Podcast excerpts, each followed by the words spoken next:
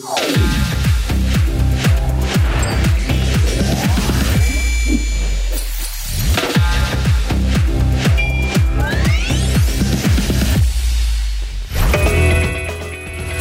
Meus amigos, está começando Tá na Roda desse domingo, são três horas da tarde, a gente já está repercutindo aqui no nosso início do programa a manifestação convocada pelo ex-presidente Jair Bolsonaro. A gente vai falar, saber de todos os detalhes e comentar, claro, que o nosso time de comentaristas que já estão por aqui, o Ricardo Rous, o Diogo da Luz, o Fernando Capês, já já, Mano Ferreira, a gente já vai agora acionar toda a nossa equipe de jornalismo, comandada pelo Evandro Cine, que vai trazer os detalhes dessa manifestação que está acontecendo aqui em São Paulo, na Avenida Paulista.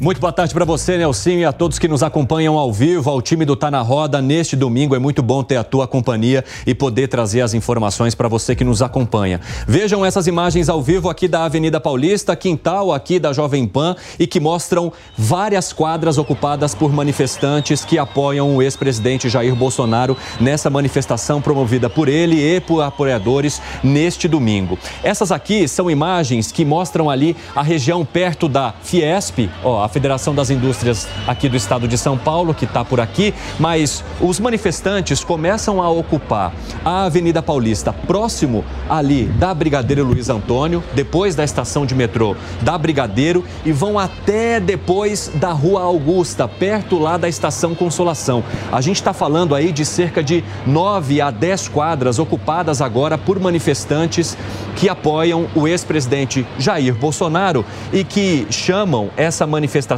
de ato pelo Estado Democrático de Direito.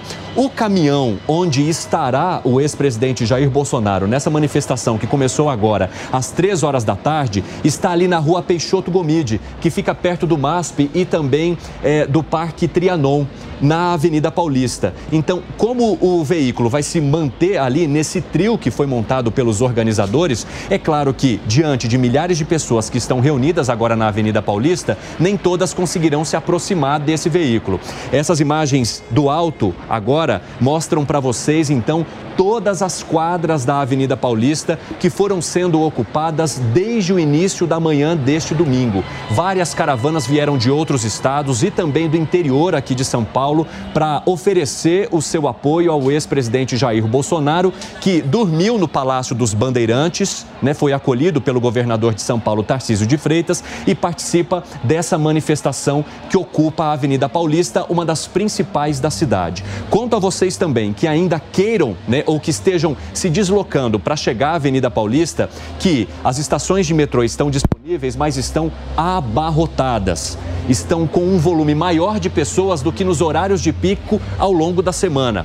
Eu mesmo quando cheguei à Jovem Pan, encontrei algumas caravanas que vieram do interior de São Paulo, pessoas que se organizaram em carros e também veículos maiores de outras eh, regiões do país para poder oferecer o apoio e se manifestar com o ex-presidente Jair Bolsonaro neste domingo. Nós temos as nossas equipes espalhadas também pela Avenida Paulista para trazer as informações. Homens da Polícia Militar foram deslocados para fazer a segurança, assim como da Guarda Municipal e da CET que faz a organização do trânsito, porque a Avenida Paulista está interditada, logicamente, e as ruas que estão ao redor, além de estarem de difícil acesso, também já têm é, interdições montadas para que as pessoas consigam acessar a pé essa região aqui de São Paulo, da capital paulista. Vamos com o David de Tarso, então, que é um dos nossos repórteres que estão conectados neste domingo. David, conte pra gente aonde você está e eu já aviso a você que nos acompanha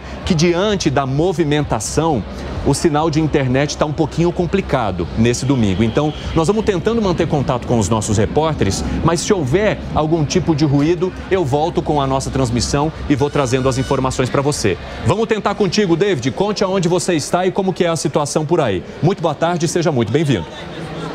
Oi, Evandro, muito boa tarde a você, boa tarde a todos que estão ligados na nossa programação aqui na Japão Pan News. Falo ao vivo para quem conhece a capital paulista, entre as Alamedas Campinas e também a Joaquim Eugênio de Lima. Fica bem no centro da Avenida Paulista, entre a estação Brigadeiro, que fica mais ao fundo. O Danúcio vai mostrar com imagens para vocês. A gente pegou esse canto um pouco mais alto aqui a Avenida, a Estação Brigadeiro e também a Estação Paraíso, que fica mais lá ao fundo. E se a gente olhar para onde está realmente o caminhão, do onde o ex-presidente Jair Bolsonaro vai se pronunciar, né, onde as autoridades políticas também devem fazer discursos, está mais ali para o lado do MASP, que é, é para o lado da consolação. Então, muitas pessoas por aqui, muitas também de verde amarelo, bandeira do Brasil, realmente famílias inteiras, né? E agora gritando aqui, eles que perceberam a nossa participação ao vivo, é, os dizeres de mito. Então, esse ato em favor do ex-presidente Jair Bolsonaro,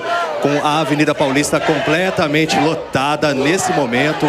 E é até impossível a gente mensurar quantos quarteirões, porque realmente para todos os cantos que a gente olha, tem muita gente realmente por aqui. E a gente, claro, segue acompanhando toda a movimentação. E por enquanto que a gente pode relatar, assim como o Evandro, eu vim de metrô também, cheguei por volta das duas horas aqui na Avenida Paulista, né? Que a Jovem Pan fica por aqui. E muitas pessoas realmente nem conseguiam embarcar nos metrôs de tanta gente que veio para essa manifestação. Por enquanto, tudo ocorrendo de forma pacífica, tudo de forma tranquila. A gente vê é, famílias com crianças mais, até vocês vão poder observar com as imagens sem grandes intercorrências. O policiamento está extremamente reforçado. Passei por pessoas da Polícia Militar, grupos de elite da polícia, fazendo a segurança, mas tudo ocorrendo de forma pacífica, viu, Evandro? Muito obrigado pelas informações, viu, David de Tarso. A gente conseguiu acompanhar e ouvir tudo que você tinha para nos contar. O sinal de internet ele vai interferindo em alguns momentos, mas isso não comprometeu as informações que são ah, os principais aqui da nossa cobertura. É, eu conto a vocês e também trago um pouco desses bastidores que envolvem a articulação no entorno de Jair Bolsonaro para essa manifestação, porque há uma recomendação muito intensa dos advogados de Jair Bolsonaro neste domingo para que as manifestações, né, ou se haja um cuidado com os discursos, com as pessoas que vão discursar nesse trio elétrico e principalmente com a possibilidade de ataques às instituições ou críticas, por exemplo, ao Supremo Tribunal Federal e ao governo atual. A gente percebeu até alguns apoiadores de Jair Bolsonaro nesse momento ali atrás do David, fazendo, gritando palavras de ordem contra o atual governo. E nessas imagens agora a gente viu ali o ex-presidente Jair Bolsonaro, então já participando e cantando o hino nacional junto com os apoiadores que estão ali ao redor do trio. A gente percebe até que o ex-presidente, né, parece chorar ali enquanto acompanha então a manifestação das pessoas que estão ao redor dele. E por que que há esse cuidado intenso e essa recomendação feita pela pela equipe de Jair Bolsonaro, exatamente por conta das investigações que são feitas pela Polícia Federal e que miram tanto o ex-presidente quanto aqueles que estão ao entorno dele. Nesta semana nós acompanhamos vários depoimentos que foram prestados à PF. Jair Bolsonaro decidiu se manter em silêncio, até porque, segundo o argumento da equipe de defesa dele, é preciso ter acesso a todos os autos para que ele possa então se manifestar. Outros aliados de Bolsonaro que foram ouvidos pela Polícia Federal prestaram horas de depoimento, mas é claro que muito desse conteúdo está sob sigilo. Agora a gente está ouvindo então o hino nacional brasileiro. Nós não temos certeza de quais autoridades devam se manifestar ao lado de Jair Bolsonaro em discurso, mas há a expectativa de participação então de Romeu Zema, de Ronaldo Caiado de Goiás, de Tarcísio de Freitas, que não confirmou se deve falar ou não nesse momento, e também do prefeito Ricardo Nunes, que obteve o apoio do PL e de Jair Bolsonaro para para a candidatura à Prefeitura de São Paulo neste ano. Nelsinho Kobayashi. Tá aí a informação trazida pelo Evandro Cine, com todo o time de jornalismo da Jovem Pan. Os repórteres estão todos na Avenida Paulista aí acompanhando e a qualquer momento nós teremos mais informações. Por aqui eu já quero rodar o nosso time de comentaristas. Se somou a nós agora o Acácio Miranda, junto com o Fernando Capeço, o Diogo da Luz, o Ricardo Rose. Eu vou começar com o Fernando Capês, que é o âncora do Linha de Frente, mas é, antes disso, um jurista, professor de Direito. Capês, há muito receio a respeito dos, do, dos riscos jurídicos dessa manifestação convocada pelo ex-presidente Bolsonaro. Qual a sua avaliação? Bem-vindo ao Tá Na Roda. Muito obrigado, uma boa tarde para você, Nelson Kobayashi, nossos queridos amigos, Acácio Miranda, Ricardo Rose, Diogo da Luz, também o nosso Evandro Cine e principalmente ao nosso espectador que está assistindo e acompanhando a Jovem Pan. Bom, em primeiro lugar, ah, não há risco nenhum quanto à legalidade dessa manifestação que está se desenvolvendo. Ela está diretamente autorizada pela Constituição Federal, que diz que é livre o direito de reunião, livre o direito de expressão do pensamento, claro, desde que não haja a prática de crimes contra a honra. No meu modo Israel de ver. Vem me ajudando com todo o processo.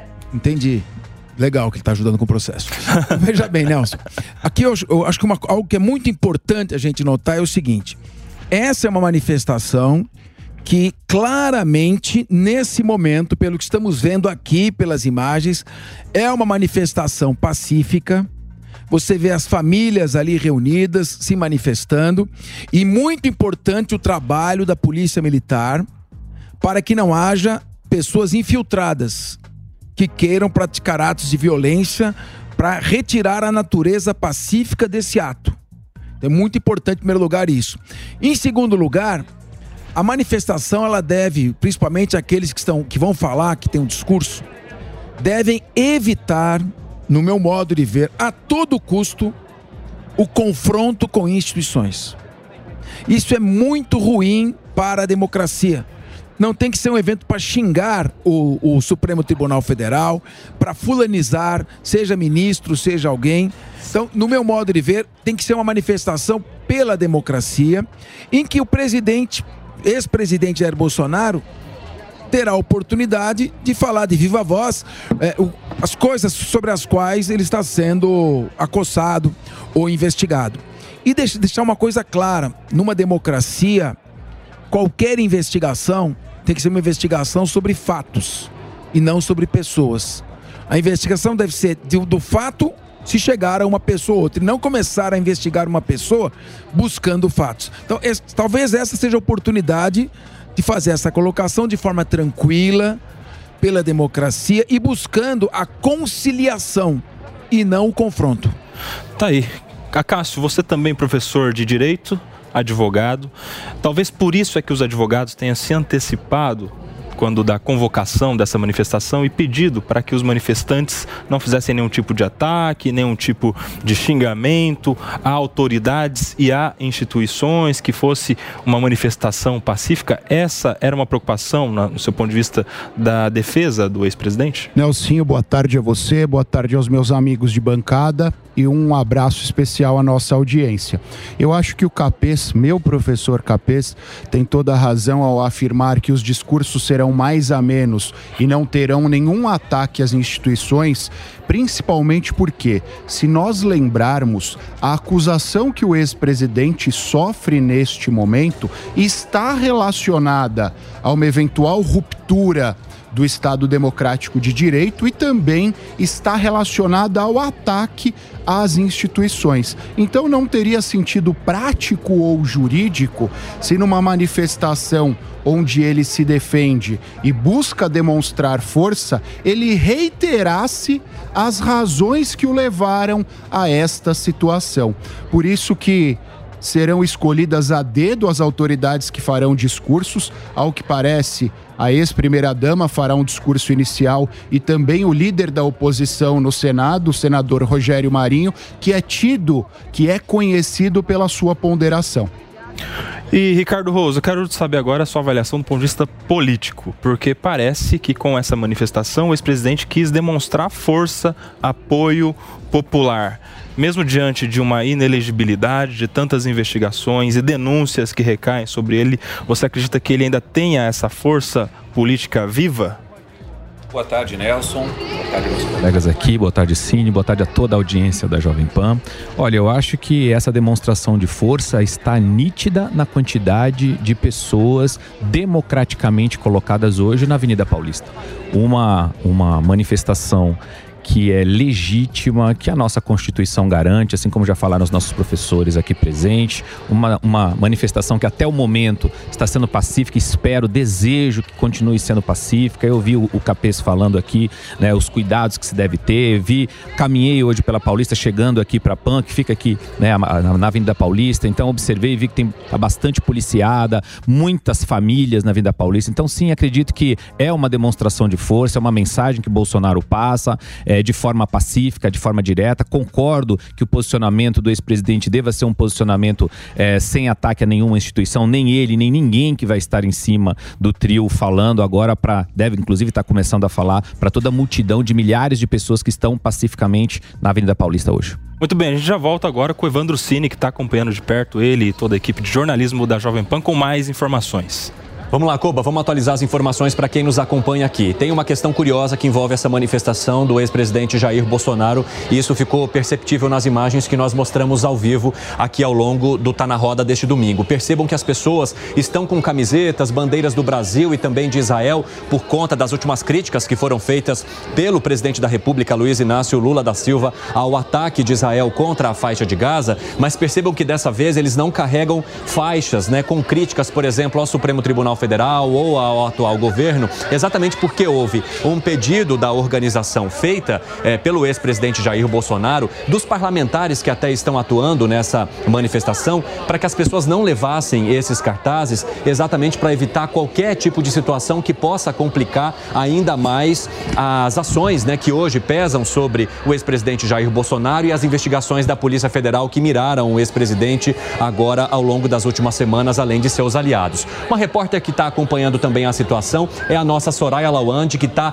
no meio ali dos manifestantes e vai trazer detalhes também do ponto onde ela está. Conte pra gente em que altura da Avenida Paulista você se encontra, Soraya Lawande. Qual é a situação por aí? Percebo que há uma manifestação bem pacífica ao seu redor. Muito boa tarde seja muito bem-vinda. Oi, Cine. Obrigada. Boa tarde para você e a todos que nos acompanham, né? Neste domingo no Tá na Roda, dia de manifestação aqui na Avenida Paulista.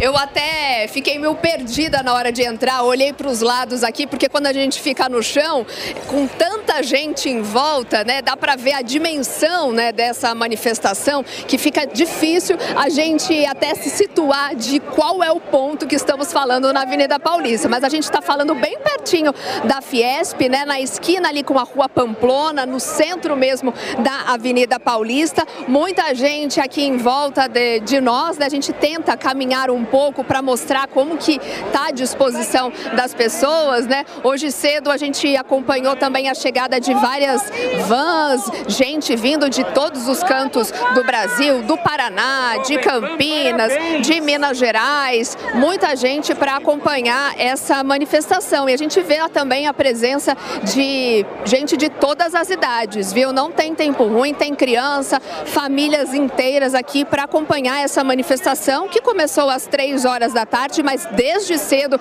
a gente já via a presença então de apoiadores do ex-presidente Jair Bolsonaro.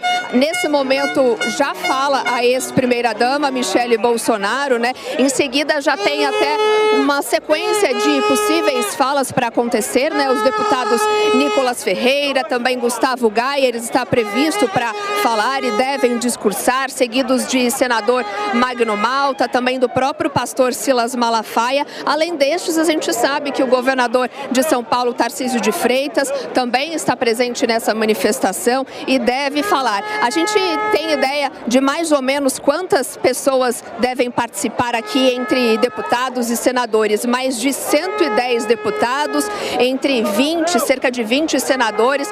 Então, como são dois trios elétricos, né? 70 deles ficam no trio em que Bolsonaro vai estar e outros 100 num outro trio que está posicionado perto da Avenida Peixoto Gomide, né? Numa travessa também aqui da Avenida Paulista. E muitas pessoas têm até questionado a gente que é da imprensa, né? Se haverá transmissão desse evento em outras redes sociais, porque há uma dificuldade imensa de chegar perto ali da altura onde estão os trios. Então, por isso as pessoas vão tentando aproveitar né, e vão tentando acompanhar é, a transmissão das manifestações pelas redes sociais e também aqui pela própria Jovem Pan, que segue mostrando, então, com as nossas equipes posicionadas em vários pontos aqui da Avenida Paulista para trazer todos os detalhes de como vai acontecer, pelo menos até 5 da tarde, ela vai acontecer aqui na Avenida Paulista e a gente vai acionando você para mostrar o desenrolar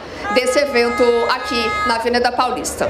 Excelente, Soraya Lawande. Que bom que você consegue permanecer aí no meio das pessoas em segurança, né? Já que a manifestação segue pacífica aqui na Avenida Paulista. Soraya que está bem no meio do povo mesmo. Muita gente ainda continua chegando a este que é um dos principais pontos aqui da capital paulista. Ela, como vocês podem ver, é, tá um pouquinho. A Soraya está um pouquinho antes do prédio da Fiesp que está aqui atrás. E o trio onde está o presidente, o ex-presidente Jair Bolsonaro e seus apoiadores, está algumas quadras à frente. Por isso que essas pessoas então buscam, de alguma forma, é, é, se informar por meio dos parlamentares que acompanham o ex-presidente Jair Bolsonaro que fazem a transmissão em suas redes sociais, porque isso está acontecendo, né? Tanto nas redes sociais quanto também pelo YouTube dessas pessoas e, claro, por meio também da cobertura que a gente vai trazendo ao vivo aqui na Jovem Pan. Deixa eu contar um pouquinho para vocês sobre o esquema é, de é, segurança que foi montado pela Secretaria de Segurança Pública para que essa manifestação ocorra bem. São cerca de 2 mil homens deslocados dos batalhões centrais e de outros batalhões aqui da capital paulista para fazer a segurança tanto na Avenida Paulista quanto no trânsito ao redor, nas ruas que estão ao redor aqui deste que é um dos principais e pontos mais movimentados da capital paulista. Além disso, tem helicópteros Águia e também drones da Polícia Militar que vão fazendo a fiscalização do alto para garantir que essa multidão possa participar da manifestação sem nenhum tipo de violência ou sem confusões generalizadas que possam prejudicar essas pessoas ou impedir que elas voltem para casa em segurança depois da manifestação, que está prevista para durar até às 5 horas da tarde. Mas diante dessa multidão que ocupa a Avenida Paulista, é claro que esse cronograma pode sofrer alguns atrasos. Então, se você é dessa região ou pretende passar por essa região de São Paulo, mas não necessariamente tinha o objetivo de participar da manifestação, talvez nesse momento seja melhor você evitar esse ponto. Agora, para quem vem à manifestação, há aí as linhas de metrô e os ônibus que de alguma forma estão sendo deslocados também para as ruas ao redor. Vou chamar o Álvaro Noceira, que é um dos nossos repórteres que está acompanhando também essa manifestação e vai chegar ao vivo para trazer as notícias do ponto onde ele está agora. Conta aí, Álvaro, seja muito bem-vindo. Boa tarde, Cine. Boa tarde a todos que estão nos acompanhando aqui na Jovem Pan. Exatamente, nós estamos aqui na Avenida Paulista, bem em frente à Fiesp, né, a Federação do Estado de São Paulo.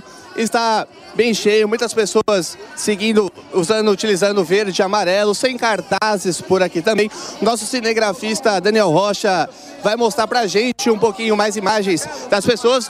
Por enquanto, a ex-primeira-dama Michele Bolsonaro está discursando, fazendo seu discurso que estava previsto para começar às três horas da tarde. Depois desse discurso, parlamentares devem também complementar junto a ela para, fazer nova, para trazer novas informações, inclusive último, o ex-presidente Jair Bolsonaro prestar, dizer, na verdade, o que ele tem de intenção com ele, com essa intenção, na verdade, de com essa manifestação. O, o nosso cinegrafista Daniel Rocha vai mostrando pra gente. Hoje está muito quente, muita gente. Tem um esquema de segurança especial feito pela Polícia Militar aqui do estado de São Paulo e também pela CET. Então, muitas vias adjacentes e nos arredores da Avenida Paulista estão fechadas e controladas pela Companhia de Engenharia de Tráfego. Cine. Muito obrigado pelas informações, viu, Álvaro Noceira, que estava contando um pouquinho aqui é, sobre a questão da segurança. Eu acabei de receber uma mensagem da equipe da Secretaria de Segurança Pública aqui do estado de São Paulo que o secretário da pasta, que é o Guilherme Derrite, acabou de fazer um sobrevoo sobre a Avenida pa... sobrevoo sobre a Avenida Paulista, né? Sobrevoo na Avenida Paulista, perdão, é, para monitorar a situação e, segundo as informações que chegam aqui pela SSP, há também um monitoramento que é feito pelo DERIT ali no Copom, que é a central de monitoramento da Polícia Militar aqui em São Paulo. Não há intercorrências até este momento. A manifestação segue de maneira pacífica e, como trouxe o Álvaro Noceira há pouco, há a manifestação é, da Michele Bolsonaro, ex-primeira-dama. E daqui a pouco a gente vai trazer informações também do Marcelo Matos. Ele já está disponível, Felipe? Ainda não. Já já a gente vai conversar com o Marcelo Matos, porque ele está bem ao lado do trio onde estão Jair Bolsonaro e seus apoiadores. E a gente está falando aí é, de vários parlamentares, inclusive do PL, que é o partido de Jair Bolsonaro, como Jorge Seife, como Marcos Pontes, o Carlos Portinho, Magno Malta, o Rogério Marinho, o filho do ex-presidente, do ex-presidente também senador Flávio Bolsonaro. Uh, tem também de outros partidos o Luiz Carlos Reis do PP, é, o Marcos Rogério do PL. Então, todos esses parlamentares parlamentares também é, estão ao lado de Jair Bolsonaro. A gente não tem uma confirmação de quem são as pessoas que falariam ou discursariam. Inclusive, há pouco eu encaminhei uma mensagem aqui para a assessoria de Jair Bolsonaro questionando se havia alguma lista né, com esses participantes e governadores. E por enquanto, Nelsinho, a assessoria me disse que eles não têm um, uma lista exata das pessoas que poderiam falar.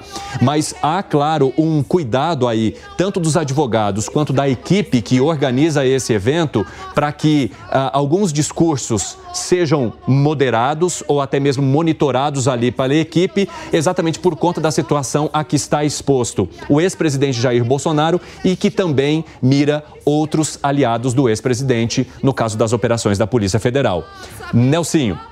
Tá aí o Evandro Cini, todo, toda a equipe de reportagem da Jovem Pan acompanhando de perto essa manifestação aqui na Avenida Paulista, até o momento sem intercorrências. E neste momento falando a Michele Bolsonaro. Quero já dar boas-vindas aqui ao Mano Ferreira, que está chegando para se somar ao time de comentaristas, e ao Alan Gani, também conosco hoje neste domingão. Bem-vindo, Gani. Boa tarde, Coba, boa tarde a toda a bancada aqui e a toda a audiência também. Eu vou perguntar para o Diogo da Luz exatamente sobre a Michelle Bolsonaro, que é quem está falando neste momento. Uma das primeiras pessoas a falar nessa manifestação. O que, que significa a Michelle Bolsonaro falando uma das primeiras neste momento, Diogo da Luz? Boa tarde a todos que nos veem, nos ouvem, aos colegas de bancada, você, Nelsinho, e ao Cine que traz notícia aqui. Eu acho que a primeira mensagem que fica da fala da Michelle é justamente a mensagem de paz, de tranquilidade, de união, porque não vejo na Michelle nunca palavras ofensivas, agressivas, e acho que eles querem com isso mostrar que é um, um, uma manifestação pacífica. Como devem ser todas as manifestações, e acho ótimo que seja. Pelas primeiras imagens, fica a impressão que não será a maior das manifestações, mas sem dúvida uma manifestação muito grande. E por toda a forma de convocação e como nós vimos as pessoas chegarem né, na, Paulista, me fica claro que não tem nenhuma hostilidade, nenhuma agressão à instituição nenhuma. E se eventualmente houver algo inimaginável ou alguma briga localizada não poderá ser atribuída à manifestação de forma alguma. Qualquer manifestação é boa. Esse grupo diz defender a liberdade. Tem outro grupo que diz defender a democracia. Ora, não há liberdade sem democracia e nem democracia sem liberdade. Então todos têm que se respeitar mesmo nas divergências. Alangani, essa manifestação estava agendada inicialmente para as 15 horas, portanto, às 3 da tarde, já são agora 15 e 27, até o momento nenhuma intercorrência. Mas apesar, apesar do horário marcado, às 15, já havia muita gente na Avenida Paulista claro. desde, desde a manhã. Até agora, nenhum tipo de ocorrência grave, nenhuma intercorrência que tivesse alguma relevância a ser noticiada. Como é que você vê esse movimento pacífico até agora? Eu vejo de maneira absolutamente natural, porque uh, o histórico de manifestações na Avenida Paulista, se a gente lembrar desde a da época do impeachment, da ex-presidente Dilma, quando essas mega manifestações elas começam em 2015, não há grandes incidentes, né?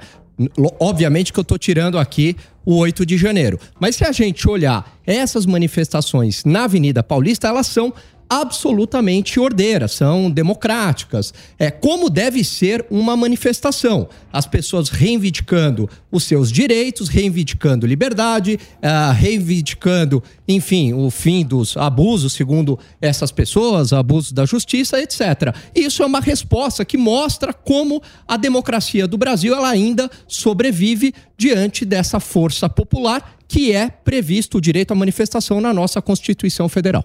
Mano Ferreira, vou te trazer já para a roda para perguntar sobre esse apoio político que está se dando nesta manifestação. Muitos políticos participando, não só parlamentares da oposição ligados ao ex-presidente, mas inclusive o governador do estado de São Paulo, Tarcísio de Freitas, e o próprio prefeito da cidade, Ricardo Nunes, que busca esse apoio e, e aparentemente tem esse apoio do ex-presidente para as eleições de 2024. Como é que você vê esse tanto de político envolvido na manifestação. Boa tarde, Nelsinho. Boa tarde aos colegas. Boa tarde à nossa audiência. Eu diria que a manifestação de hoje tem sido até agora uma demonstração de força e vitalidade da direita brasileira. Né? Então, mais do que apenas a figura é, do Bolsonaro, a gente vê essa agregação de vários outros políticos. Eu poderia citar também os governadores Jorginho Melo e é, Zema, que também. Ronaldo Caiado. Ronaldo Caiado, que também estão presentes. Então, na prática, até agora, o que a gente vê nessa manifestação é uma manifestação de vitalidade da direita, como se a direita, após uma série de notícias negativas que deixaram esse campo político acuado, tá na rua demonstrando estamos vivos, estamos aqui, existimos. Então, é, eu diria, inclusive, que a concentração mais cedo das pessoas é, acaba demonstrando um pouco a ansiedade que as pessoas estavam para é, mostrar que existem, no sentido de que é, o campo político que representa uma alternativa ao governo atual, a oposição, está viva, existe e tem muitas pessoas que pensam dessa forma. Eu diria que essa é a grande mensagem até agora da manifestação. Enquanto você falava aí, o Acácio se manifestava ali no seu gestual. Você discorda de alguma coisa, Não? Na verdade, é só uma complementação. A presença de todos esses governadores está vinculada a 2026. Bolsonaro está inelegível e, muito provavelmente, neste momento, a direita não tem um representante natural. Então, a presença do Zema, do Jorginho, do Caiado é um pouco beija-mão de todos esses para se colocarem como candidatos naturais à presidência ou do grupo do Bolsonaro em 26. Fala, Diogo. Mas nessa linha vale lembrar que falta o ratinho, né? Porque entre os presidenciáveis, governadores presidenciáveis, certamente o ratinho é um deles e está mais à direita. E é curioso que ele não tenha se manifestado nem aparecido aí. Partido, né? Ô, Fernando Capê, você acha mesmo que esses governadores, todos que estão presentes aí, eles só estão interessados no capital político para 2026 ou é, de alguma maneira, uma manifestação de gratidão, de apoio, de solidariedade ao ex-presidente Bolsonaro? Olha, Nelson, com toda a polarização que existe no país hoje, e com toda, todas as, digamos assim, as, as ações que têm sido tomadas, as ocorrências que têm acuado um pouquinho um lado mais à direita no nosso país, a realidade é que você tem, de acordo com as últimas eleições, um pouco mais da metade do país num campo e quase metade do país em outro campo. E é importante, então, que essas pessoas que representam quase metade de um pensamento mais liberal, é, a favor da, das privatizações, das parcerias público-privadas, do controle do déficit fiscal, do desenvolvimento econômico, do agronegócio como opção, da, da livre expressão do pensamento, que essas pessoas, de forma pacífica, possam estar ali naquele momento e isso, isso fica claro pelas imagens que estamos vendo, possam ali ter o seu discurso, o seu espaço para manifestar o seu apoio ao Jair Bolsonaro, que representa, hoje é quem melhor representa esse polo, já que o país possui dois polos, né? Um mais à direita e um mais à esquerda. Os governadores, evidentemente, não têm outro espaço. O espaço que eles têm de projeção, de, ocupa de ocupação política, é neste espaço. Já houve experiências anteriores em que tentar se colocar é, agressivamente contra Jair Bolsonaro, na esperança de que vá se abrir um campo na esquerda, é uma esperança vã.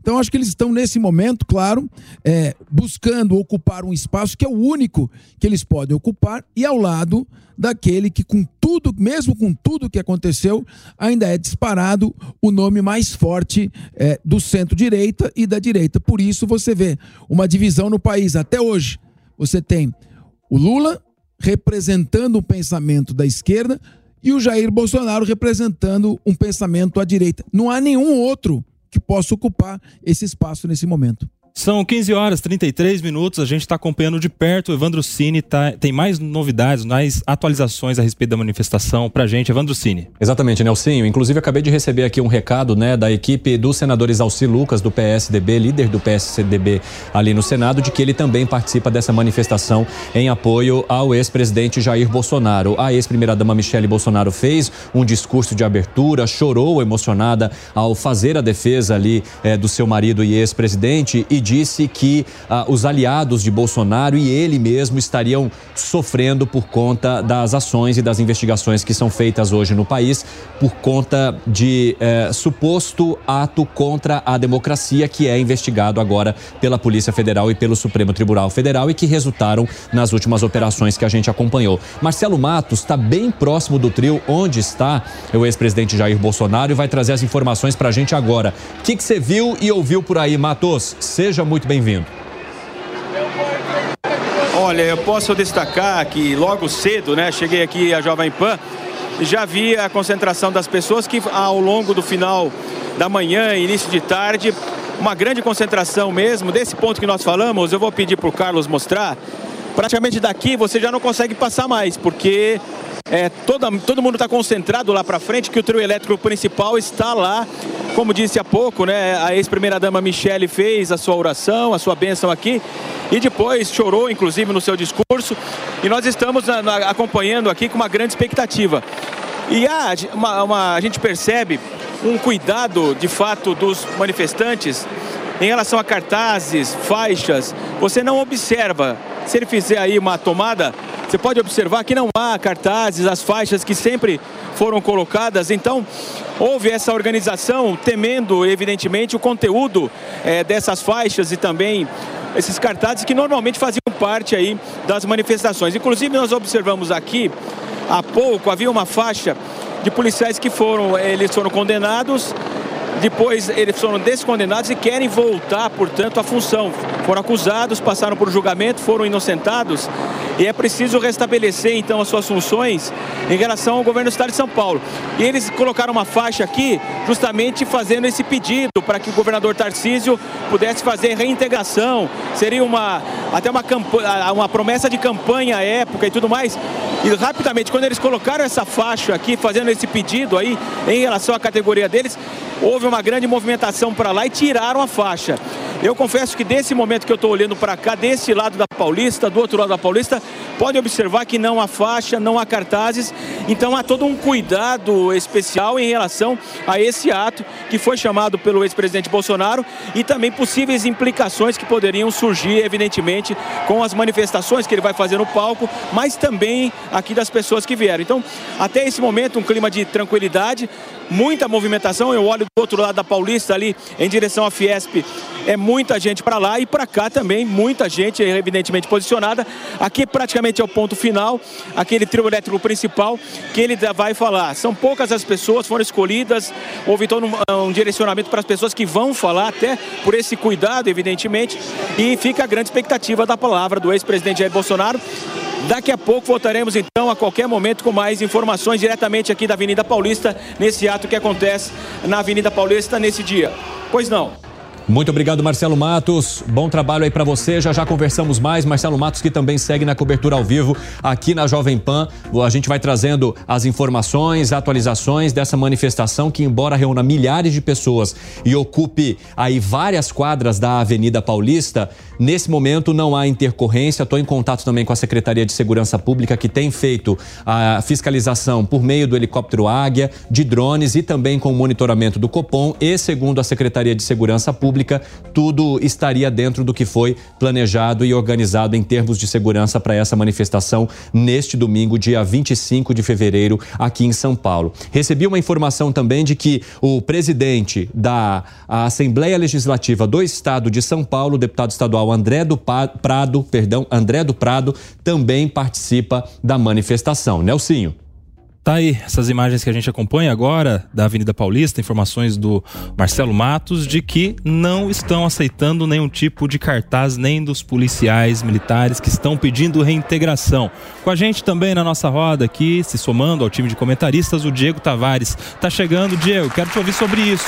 Essa essa essa informação. Aplaudido, hein? Pois é, aqui não tá na roda é assim, professor. meu amigo. Aqui não tá na roda, chegou, a gente bate palma. Ô Diego, essa informação trazida pela nossa reportagem. Eles não estão aceitando ninguém levantar um cartaz. Como é que você vê? Pô, eu vejo com naturalidade e fez parte de, de, toda a organização desse mega evento. Acho que nem mesmo a organização esperava números tão expressivos, mas todo mundo que de alguma forma estava empenhado em organizar essa manifestação estava alertando os participantes de que não era para trazer cartazes. Isso foi orientação, inclusive, da defesa do ex-presidente Bolsonaro, que um eventual cartaz é, com dizeres contra alguma instituição da República, ou enfim, que levantasse novamente a, o, o tema é, do possível golpe de Estado, enfim, isso não seria é, prudente, não seria bom para o presidente nesse momento que ele passa junto à justiça brasileira. Seria legal, né, Capês? Essa é a questão. Antes, claro, é, sim. É, é, nem teria como fazer esse tipo de defesa, né? A favor de golpe ou qualquer coisa. E eu não vi, não, não vi nenhuma das manifestações aqui na Vila Paulista desde, desde que elas começaram, alguns anos atrás, nenhuma manifestação nesse sentido virulenta, pedindo golpe, alteração do regime democrático. E mais, essa é uma manifestação em que há um cuidado muito grande, sobretudo com relação a infiltrados. Por exemplo, você, tem, você teve um, em 2013 os Black Blocs protestando contra o preço da passagem de ônibus, destruíram a cidade com pichações, é, incêndios, esse tipo de, de, de, de, ônibus, enfim. Não é, não é o perfil do público que aqui se encontra. Então, sobretudo, esse cuidado é importante para que não seja retirada a natureza pacífica desse ato, que quer, na verdade, expressar um dos polos do pensamento num país que está dividido hoje entre dois polos. Então, eu acho válida essa manifestação, ela tem que ser rigorosamente dentro da legalidade, porque quando você fala em defesa da liberdade de expressão do pensamento, tem que ser a defesa da liberdade de expressão do pensamento nos termos da lei. Ou seja, sem que se estimule a prática de racismo, de crimes contra a honra, é, de, de, alteração do regime democrático e assim por diante. Ataque às instituições não leva a nada.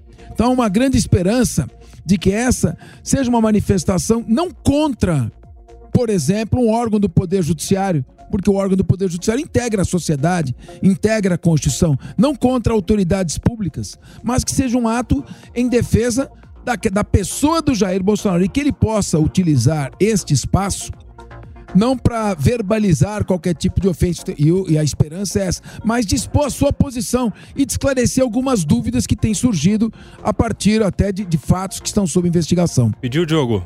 Sim, estou discordar só uma coisa do Capeço, que é muito difícil discordar dele, mas eu acho que já tivemos manifestações com mais agressividade, sim, né? Especialmente 7 de setembro de 2021 foi aquela manifestação onde o próprio Bolsonaro e muitos correligionários e placas e cartazes diziam estar contra o STF, fora Xandão. Havia manifestações fortes naquele momento. Mas foi na Paulista? Foi na Paulista, foi na Paulista. 7 de setembro. Não, mas a agressividade aí, Diego, a, a, agressividade aí, ela foi muito mais verbal, né? Exato. Eu concordo. Não, foi, não, exato, foi, muito exato. ruim chamar. Não, não, o que eu disse é que eu, é, na minha, na minha lembrança, essa manifestação é, tinha ocorrido ela, em Brasília. Ela foi verbal. E não na Avenida Paulista. É mas, a direita, é. mas a direita, ela não tem um histórico de manifestações de confronto com a polícia, de quebrar metrô, de quebrar agência bancária, ao contrário das manifestações de esquerda que são extremamente violentas. Mas de forma, alguma, de forma alguma foi isso que eu disse. Não, não, não eu sei. Eu tô só esclarecendo o contrário do que disse o Cabeça. É, só para esclarecer, é, eu, então, eu, eu dou a minha mão à palmatória porque esta manifestação de 7 de setembro, na minha lembrança, ela tinha ocorrido em Brasília e não na Avenida Paulista. Por isso que eu não a incluí. Foi ela, ela bom foi, seu esclarecimento. Ela foi no 7 de setembro de 2021, aqui na Paulista,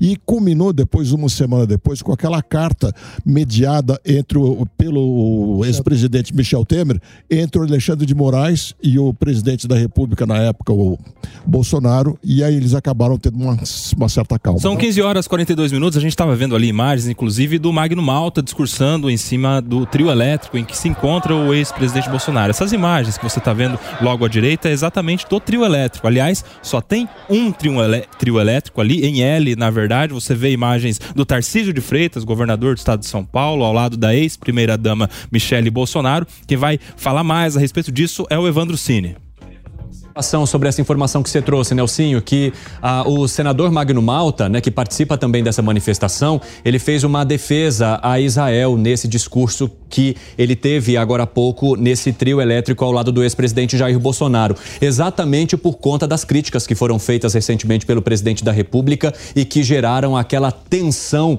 diplomática que a gente acompanhou ao longo dos últimos dias. Então, além das bandeiras de Israel, há também manifestações pró-Israel, uma delas feita pelo senador Magno Malta, que também participa dessa manifestação. Era apenas isso, Nelsinho.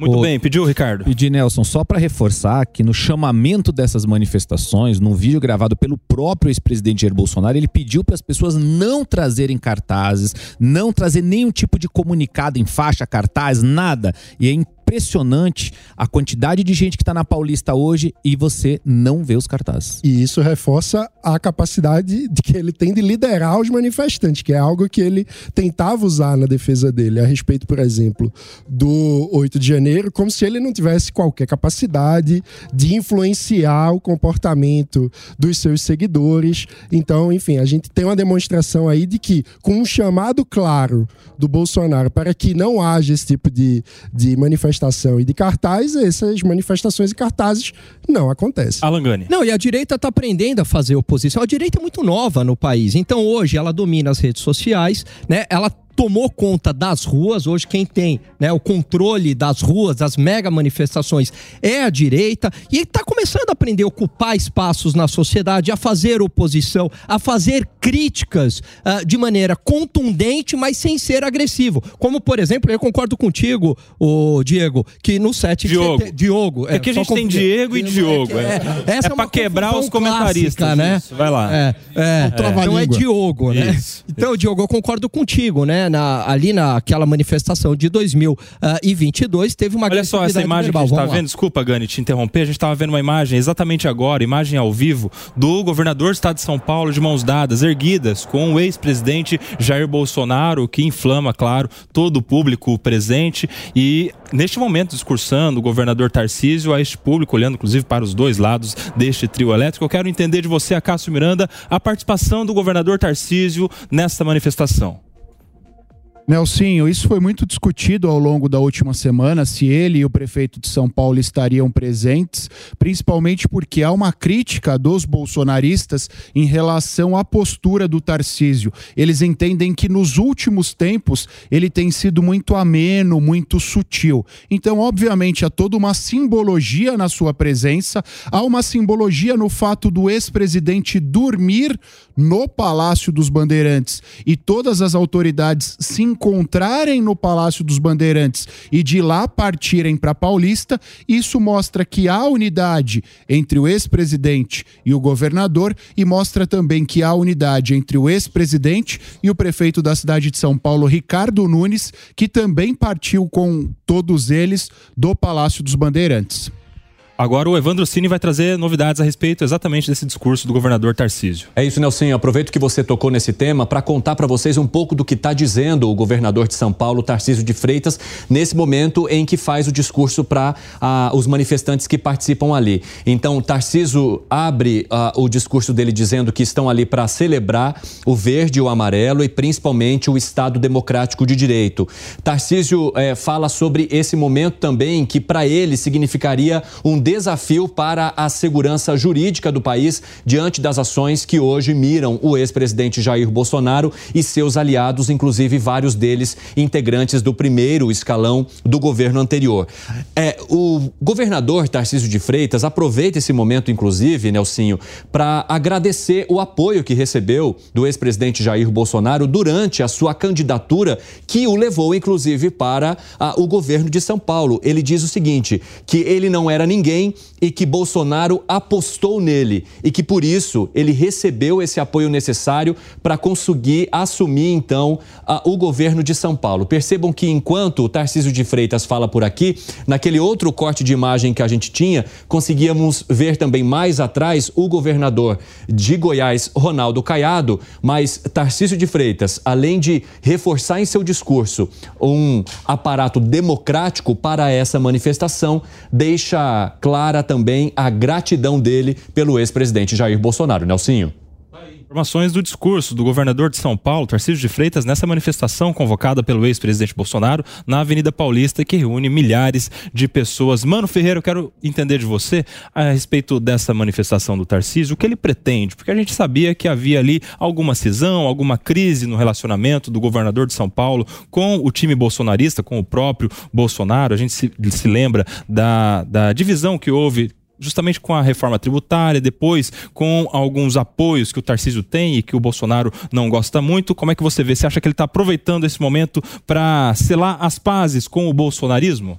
Eu diria que ele nunca não esteve de pazes com o bolsonarismo nesse sentido. O que aconteceu ao longo da trajetória do Tarcísio é que vale lembrar, ele é hoje o político mais importante desse campo com um mandato.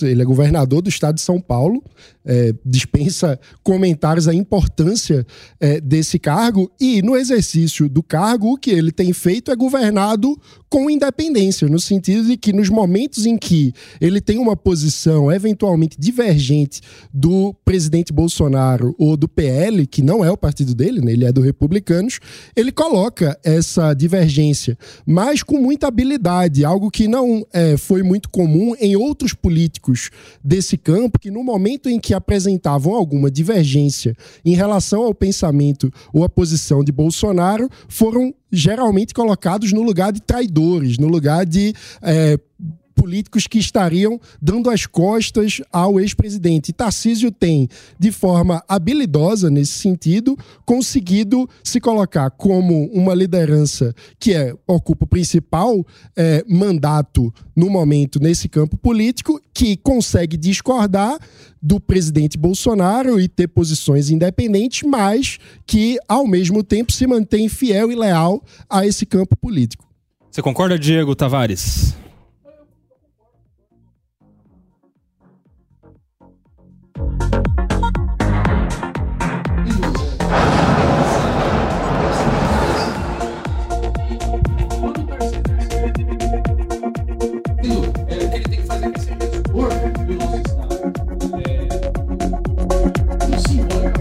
Um, dois, três, quatro, cinco, seis.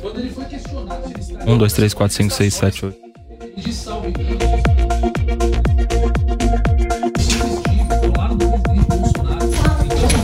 Estamos, estamos sem áudio agora do Diego, gente. A gente vai.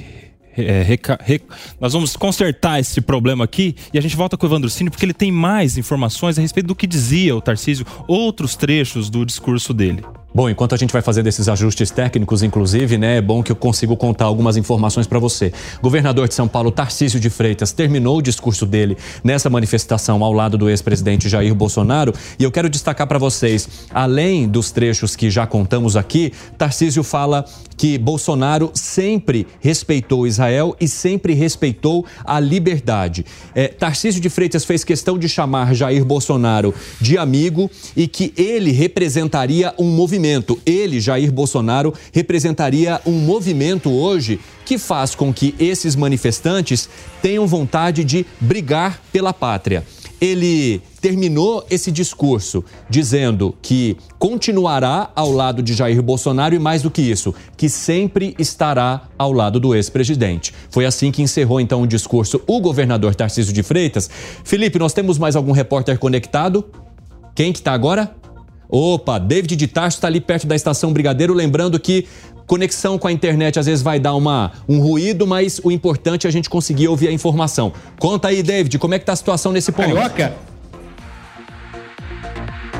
Que fica bem distante de onde está o ex-presidente Jair Bolsonaro, para mostrar que justamente, né, o sistema está sobrecarregado. Algumas pessoas entram em direção à estação para tentar chegar mais próximo lá. Só que a gente conversando com algumas pessoas que estão desembarcando aqui da estação de metrô, muitas pessoas relatam que não conseguem andar. A gente vai dar uma volta aqui para mostrar com imagens ao vivo. Pode ser que o sinal por algum momento oscile, mas a gente vê um policiamento reforçado, inclusive nesse momento está passando aqui alguns policiais é, da Polícia Militar do Estado de São Paulo, do Batalhão Especializado do BAEP, né? Então, tudo muito seguro.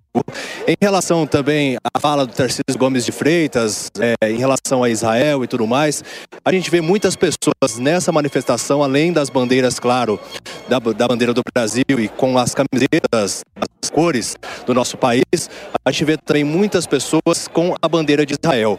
E uma outra é, questão que a gente observa é que o pedido do ex-presidente Jair Bolsonaro caminhando aqui em meio às pessoas de não trazer faixas, cartazes, qualquer tipo de situação que pudesse até mesmo prejudicá-lo, as pessoas atenderam a esse pedido, porque a gente rodou é, diversos pontos aqui da Avenida Paulista nesta manifestação e realmente a gente não viu ninguém com algum tipo de cartaz ou até mesmo é, faixa né, relacionada a qualquer tipo de coisa. Então, a gente vê tudo ocorrendo de forma pacífica, muitas pessoas realmente aqui na Avenida Paulista, a gente caminhando em meio à multidão aqui, nesse ponto ainda não está tão concentrada a lotação, porque a gente, eu enfatizo, fala de um ponto bem distante é, de onde está o ex-presidente com o caminhão, com as autoridades, né, o governador de São Paulo, enfim, diferentes políticos que estão se pronunciando é, nesse momento aqui na Avenida Paulista, mas a gente vê realmente muitas pessoas, famílias inteiras, pessoas com crianças, inclusive, aqui. E conforme eu tinha dito, né, a bandeira de Israel sempre presente. Acho que muito também é, por conta do discurso é, do atual presidente Luiz Lula da Silva, fazendo aquele comparativo é, de Israel contra o Hamas, que seria um holocausto. Então, realmente, é, observando aqui a manifestação, trazendo todos os detalhes ao vivo para vocês, mas são essas as informações que a gente traz. Por enquanto, nós não vimos nenhum tipo de situação de briga, conflito, confronto, tudo ocorrendo de forma pacífica, pelo menos isso é o que eu pude observar até o momento aqui na Avenida Paulista, em São Paulo e a gente vai trazendo todos os detalhes e informações ao vivo na programação aqui da Jovem Pan. Evandro. Muito obrigado pelas informações, David de Tarso, que está perto da estação Brigadeiro, um pouquinho mais aqui atrás, não aonde está concentrada realmente a grande multidão no entorno do ex-presidente Jair Bolsonaro. Tem um recado importante também que é passado pela organização ali da manifestação. Nesse ponto onde se reúne o ex-presidente Jair Bolsonaro, que é aonde há a multidão muito concentrada, tem vários manifestantes que estão passando mal por conta do calor.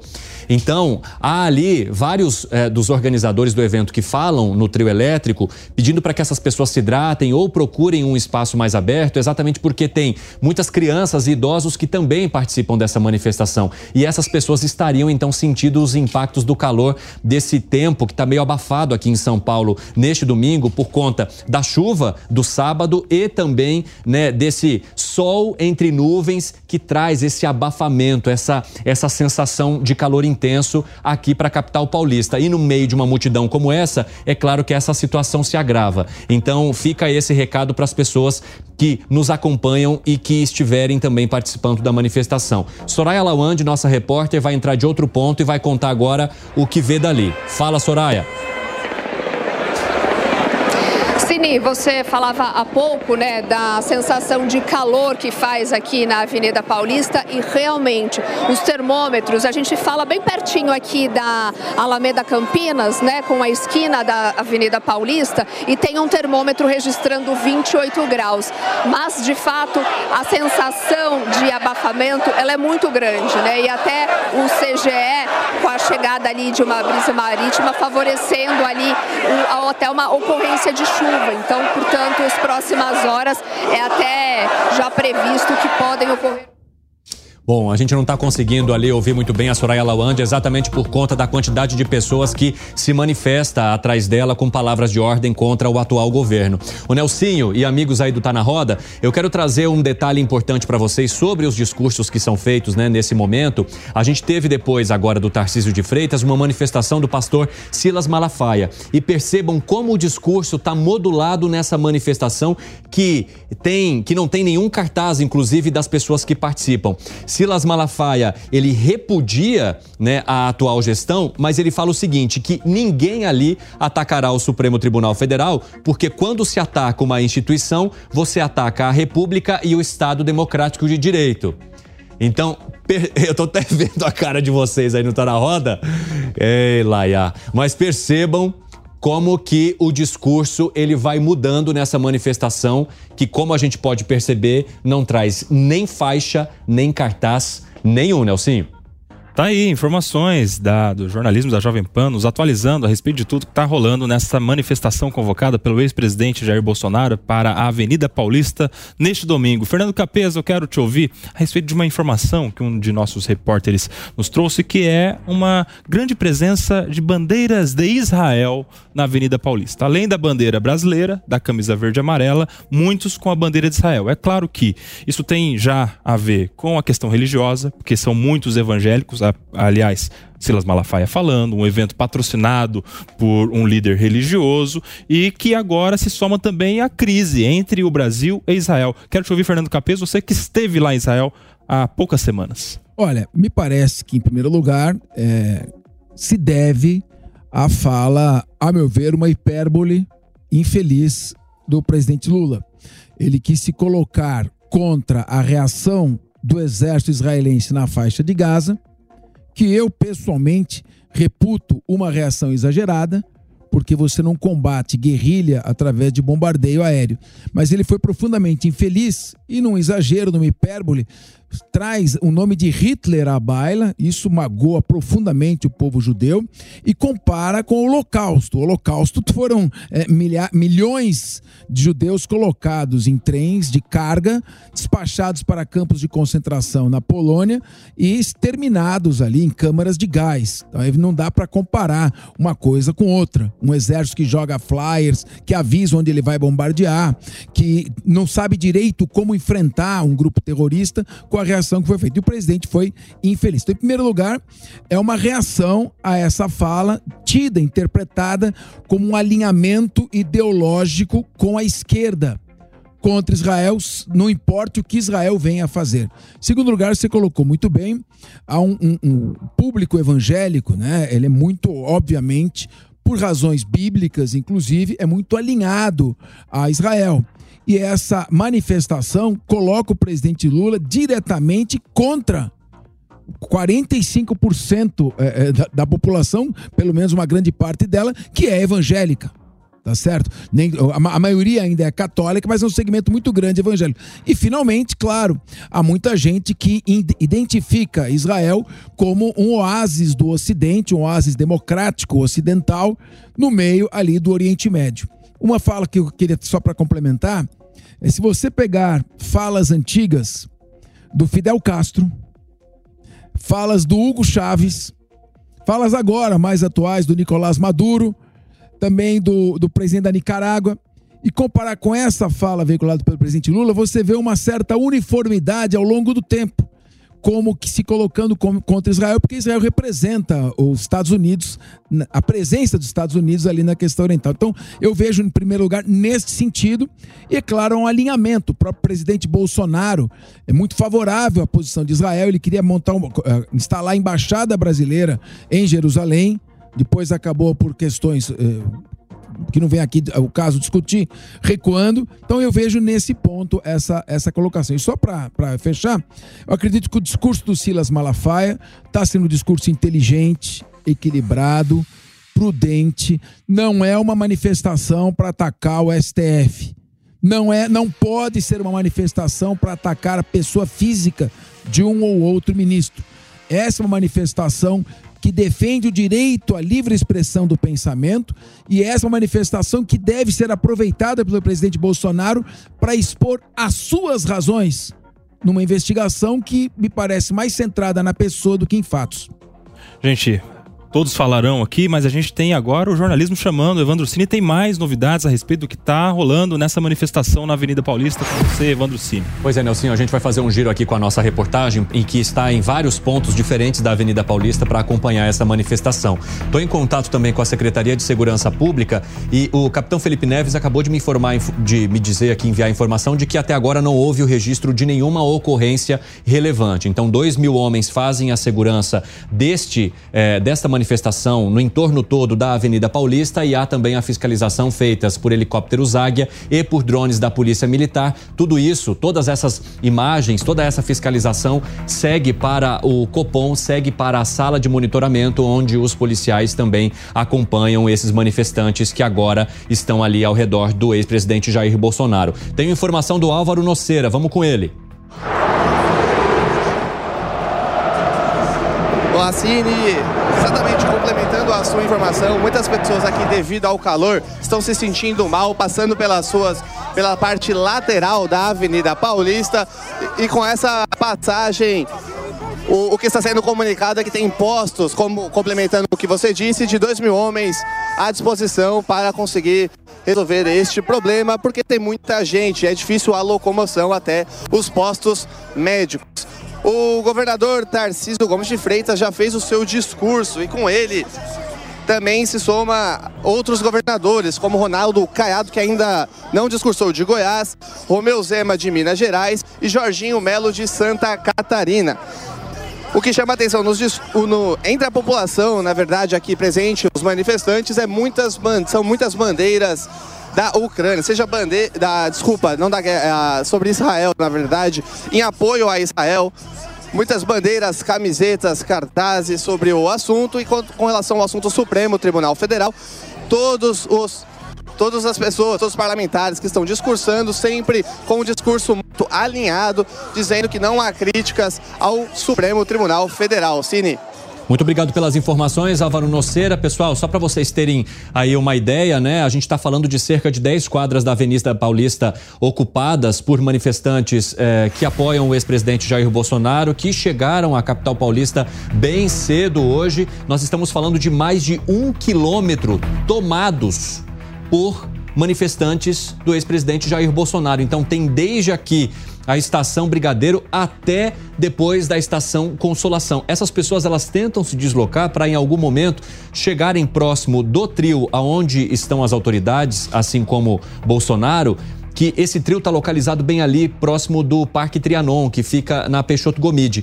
É, fica bem no meio, né? Entre a, a, os dois pontos onde essas pessoas começam a se aproximar. Então, há uma distância grande para elas percorrerem e com essa multidão, esse deslocamento fica muito mais difícil, até por conta do calor e da situação também que essas pessoas estão expostas neste domingo. Então, é, esse é mais ou menos é, para que vocês entendam o tamanho dessa manifestação, porque até agora a Polícia Militar ou a Guarda Civil Municipal eles não trazem nenhum número fechado sobre a quantidade de manifestantes. Por isso que a gente também não poderia informar ou estimar sem que as autoridades possam passar né, esses dados corretos, até porque fica bastante difícil você fazer uma estimativa com esse tanto de gente. Mas para que vocês tenham uma ideia, então, mais de um quilômetro da Avenida Paulista tem manifestantes que apoiam o ex-presidente Jair Bolsonaro. O Nelsinho, só para fazer uma amarração do que tivemos até agora, então, a ex-primeira-dama. Eh, Michele Bolsonaro falando sobre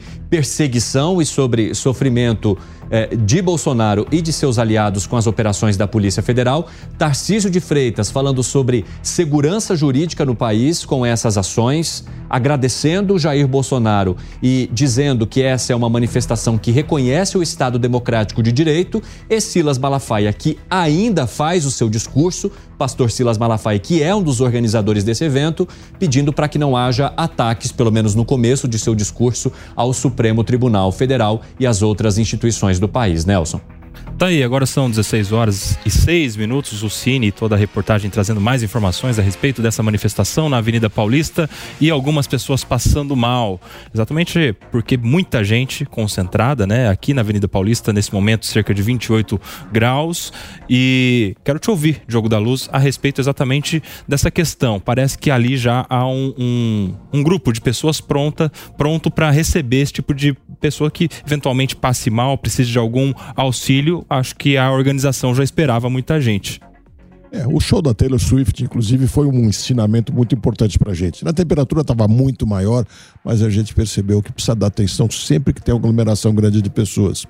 Além disso, eu fico muito contente de ver a manifestação dessa maneira, porque parece uma evolução democrática.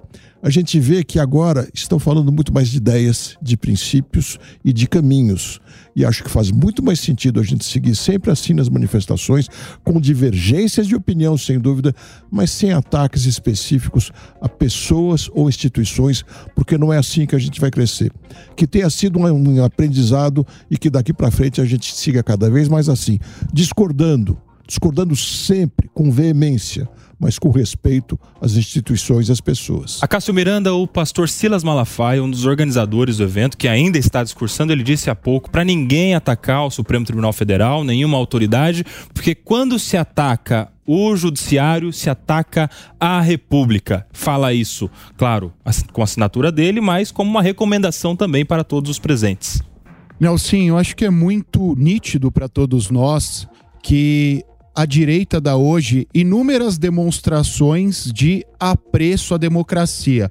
Depois de todos os atos que nós acompanhamos ao longo do tempo, a fala do pastor Silas Malafaia, as palavras da ex-primeira-dama Michele Bolsonaro e a ausência de faixas, que já foi amplamente mencionada aqui, demonstram que a direita muito provavelmente aprendeu.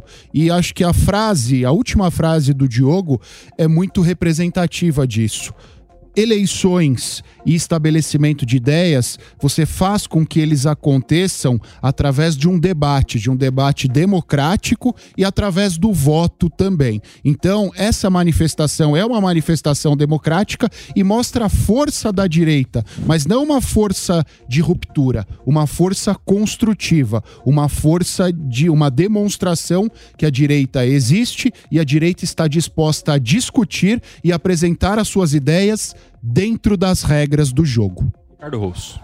Olha, eu acho que está claro com essas centenas de milhares de pessoas que estão na Avenida Paulista, é, o ato democrático, todas as manifestações de que falaram até agora, Michele Bolsonaro, o pastor Silas Malafaia, o governador Tarcísio, tenho certeza que nas próximas falas, até por toda a orientação que a, os líderes, organizadores da manifestação trouxeram, é de uma manifestação pacífica, democrática, é, reforçando sempre as instituições democráticas constituídas. Acho que essa é a grande mensagem. São centenas de milhares de pessoas que não levaram faixa, ou seja, está claro que esse novo posicionamento, vamos dizer assim, se podemos chamar assim, dessa direita é, brasileira, é acertado, está no caminho certo e é isso que nós temos que seguir sim. Respeito às instituições, paz nessa manifestação, democracia, que é tudo que queremos. Alangani. Olha, eu quero chamar a atenção da força que é esse tipo de manifestação. Se a gente pegar historicamente, diretas já, caras pintadas, depois as três mega manifestações uh, que resultaram no impeachment da Dilma Rousseff. Então, se esse tipo de manifestação pegar tração, e lembrando que esse tipo de manifestação, quando ela é feita dentro da ordem e com grande apoio popular, geralmente traz uma mudança no país e uma mudança dentro da própria democracia. Então é algo uh, bastante expressivo que está acontecendo hoje. A gente tem que acompanhar as consequências e os desdobramentos em relação a isso. Pediu cabeça. Sim, é uma, uma, uma, observação importante aqui, juntamente com o Alangani, é que se você notar esse público, é um público que se desloca espontaneamente. Você não tem aqui uma organização de sindicatos trazendo pessoas. Você pode olhar aqui, são pessoas, são famílias que estão indo, pessoas que saíram de suas casas num domingo, se deslocaram não só de São Paulo, mas de outra, do interior, de outros estados, estão aí querendo expressar a, a, o seu entendimento. E é muito bom que isso ocorra sem violência, sem ofensas, sem ataque às instituições. É importante que, e, e quero parabenizar o governador Tarcísio de Freitas e o secretário da Segurança, Derrite, pela, pela colocação do policiamento para evitar justamente vândalos infiltrados. Se tivesse uma segurança melhor no dia 8 de janeiro em Brasília, no civil, segurança, provavelmente muito poderia ter sido evitado. Ferreira, eu quero resgatar aqui o que falava o Alan Gani num comparativo com outras manifestações importantes da história recente do Brasil. Você que é um estudioso da política, você concorda com ele a respeito dos frutos que geraram aquelas manifestações de anos, décadas atrás? Mano Ferreira. Sim, eu diria até que 2013 é, inaugura um novo momento, né? Porque a gente assistiu ao longo de muitas décadas no Brasil, desde as diretas já, fora Collor, um, um contexto em que as manifestações de rua no Brasil elas eram quase monopolisticamente dominadas ou comandadas, lideradas por grupos da esquerda. A partir de 2013, a gente vê uma mudança nesse perfil que configura um amadurecimento da democracia brasileira, com manifestações sendo lideradas e puxadas por um outro campo político. A gente sabe que democracias saudáveis sempre possuem mais de um campo político, né? Possuem pelo menos dois grandes campos o que está no governo, o que está na oposição, com alternância de poder, com direito à livre manifestação. Então, é muito importante, nesse sentido, que a gente tenha esse amadurecimento institucional, que a democracia brasileira tenha sempre é, alternância de poder, liberdade de manifestação, liberdade de divergência e a capacidade da oposição de cumprir o seu papel de trazer uma outra perspectiva para o país de uma forma propositiva, ou seja, trazendo ideias que de fato possam melhorar as instituições e aperfeiçoar o país. Campos políticos divergentes são essenciais e não existe democracia sem essa pluralidade. Que essa pluralidade se manifeste pacificamente dentro da lei, trazendo ideias e propostas é o que todo país precisa para prosperar. Ô Diego Tavares, na linha do que fala aqui o Mano, em manifestações propositivas, você acha que esse foi um cuidado que os organizadores tomaram quando eles diziam não venham atacar ninguém? Essa não é uma manifestação contra algo ou alguém. Essa é manifestação a favor do ex presidente Você acha que esse foi um zelo, um cuidado tomado pela organização? Sem dúvida nenhuma, Koba. Foi um cuidado tomado pela, tomado pela, organiza pela organização das manifestações e que acabou mostrando também o poder de, de, de, manipulação dessas pessoas que tem a figura do próprio Bolsonaro. Como nós temos aqui, bastou um vídeo dele fazendo uma chamada para esse ato que praticamente todas as pessoas envolvidas atenderam.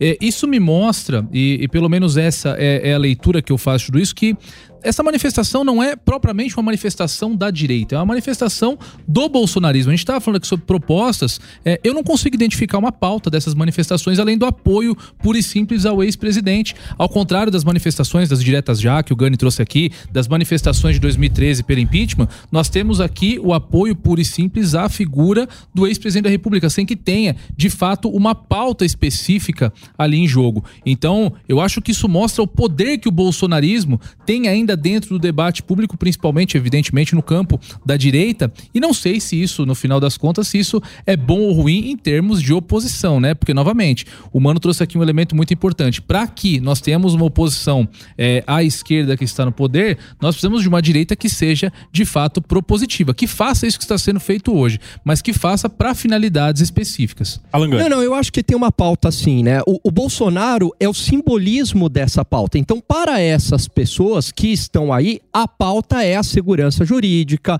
é a justiça tem pesado muito a mão em relação à direita e não pesa na mesma proporção em relação à esquerda, alguns abusos, né, em prisões preventivas, né, capês ou buscas e apreensões. Então, na ótica dessas pessoas, a pauta existe uma pauta jurídica, existe uma pauta institucional. E o Bolsonaro é o simbolismo, ele simplesmente representa isso, mas isso está acima do Bolsonaro. Ô Gani, me permite um complemento, inclusive concordo com tudo que você disse. Eu acho que essa manifestação, pela primeira vez, pelo menos que eu tenho acompanhado desde 2013, que eu estou bem atento acompanhando esse processo, houve uma organização centralizada.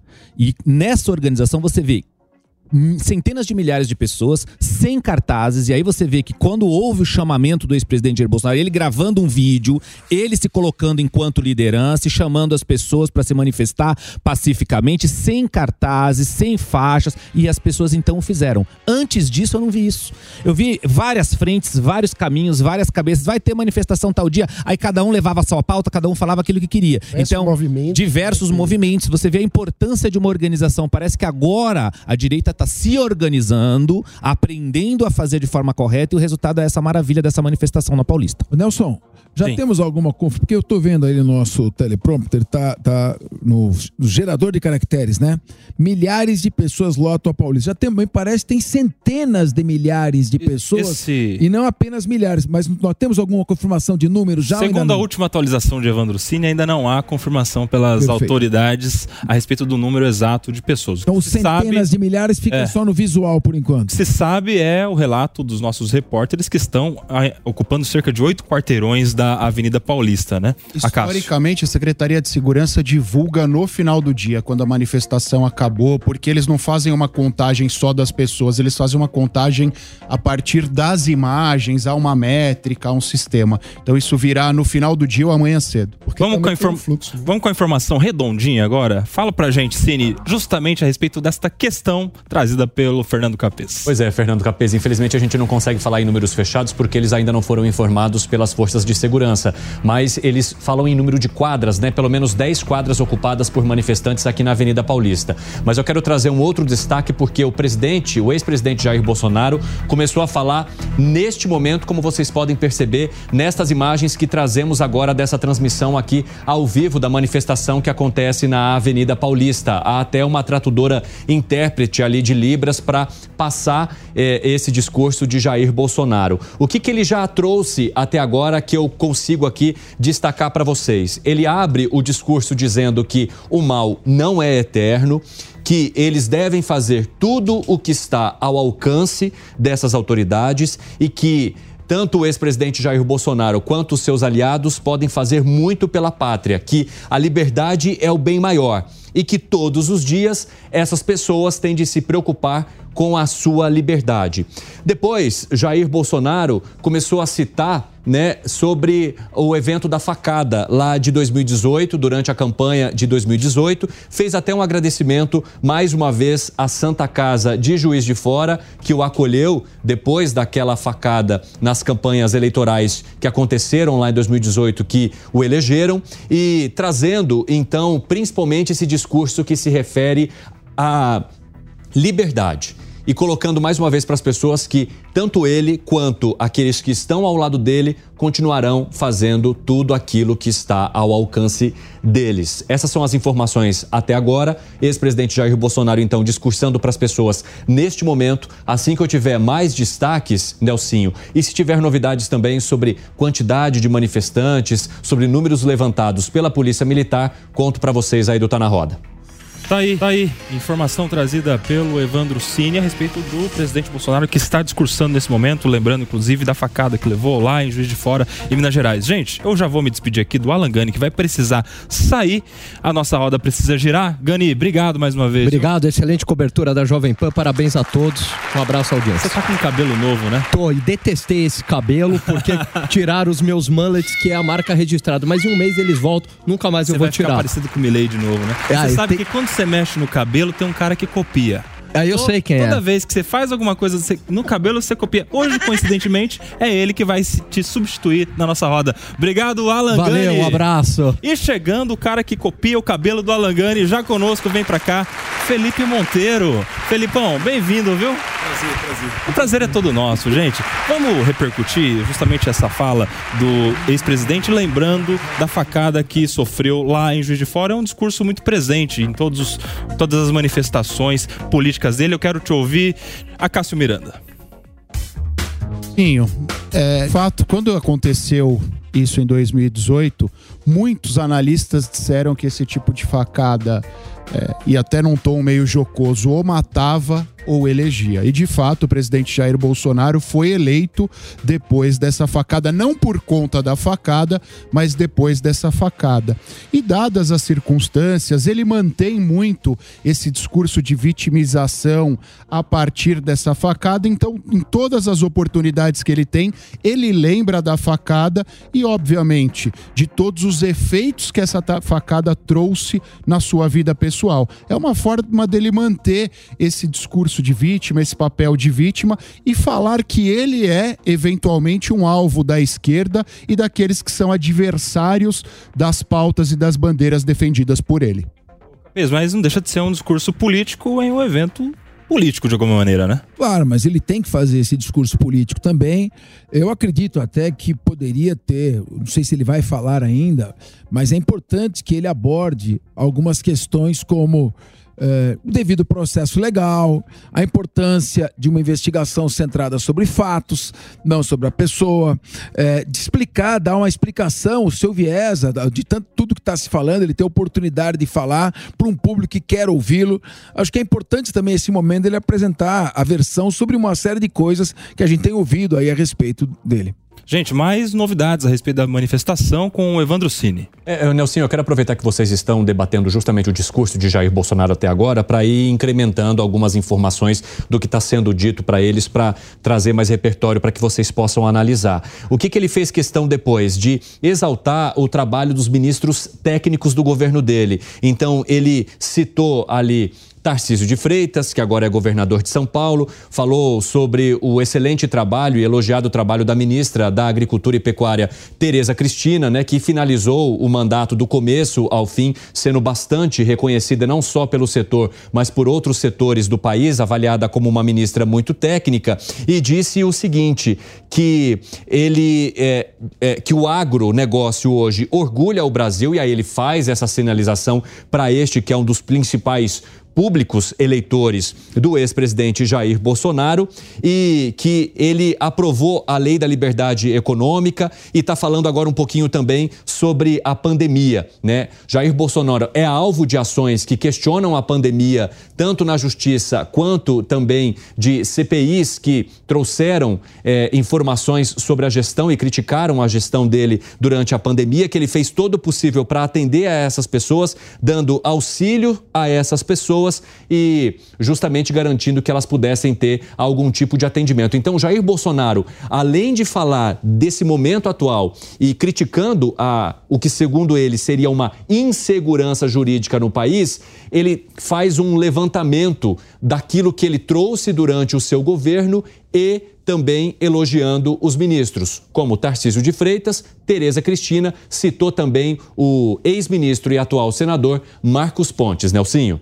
Aí, informações de agora, com Evandro Cini nos atualizando sobre o que diz o ex-presidente Jair Bolsonaro nessa manifestação convocada por ele para a Avenida Paulista neste domingo. Conosco já aqui o Felipe Monteiro, quero te ouvir, PP, exatamente a respeito destes pontos que parece que une o bolsonarista, os apoiadores do ex-presidente. A gente já, já noticiou aqui que há muitas bandeiras de Israel, um discurso feito antes do presidente exatamente pelo Silas Malafaia, ou seja, um público religioso, o voto evangélico que fez de alguma maneira, é, diferença no apoio ao, ao ex-presidente Bolsonaro. E agora também ele cita alguns ministros, dentre os quais a ex-ministra Tereza Cristina do agronegócio. Então ele está juntando público evangélico, público do agronegócio, que eram os seus grandes públicos na, na gestão anterior e na sua campanha, que perdeu para o presidente Lula. Como é que você vê ele resgatar esses temas? Felipe Monteiro.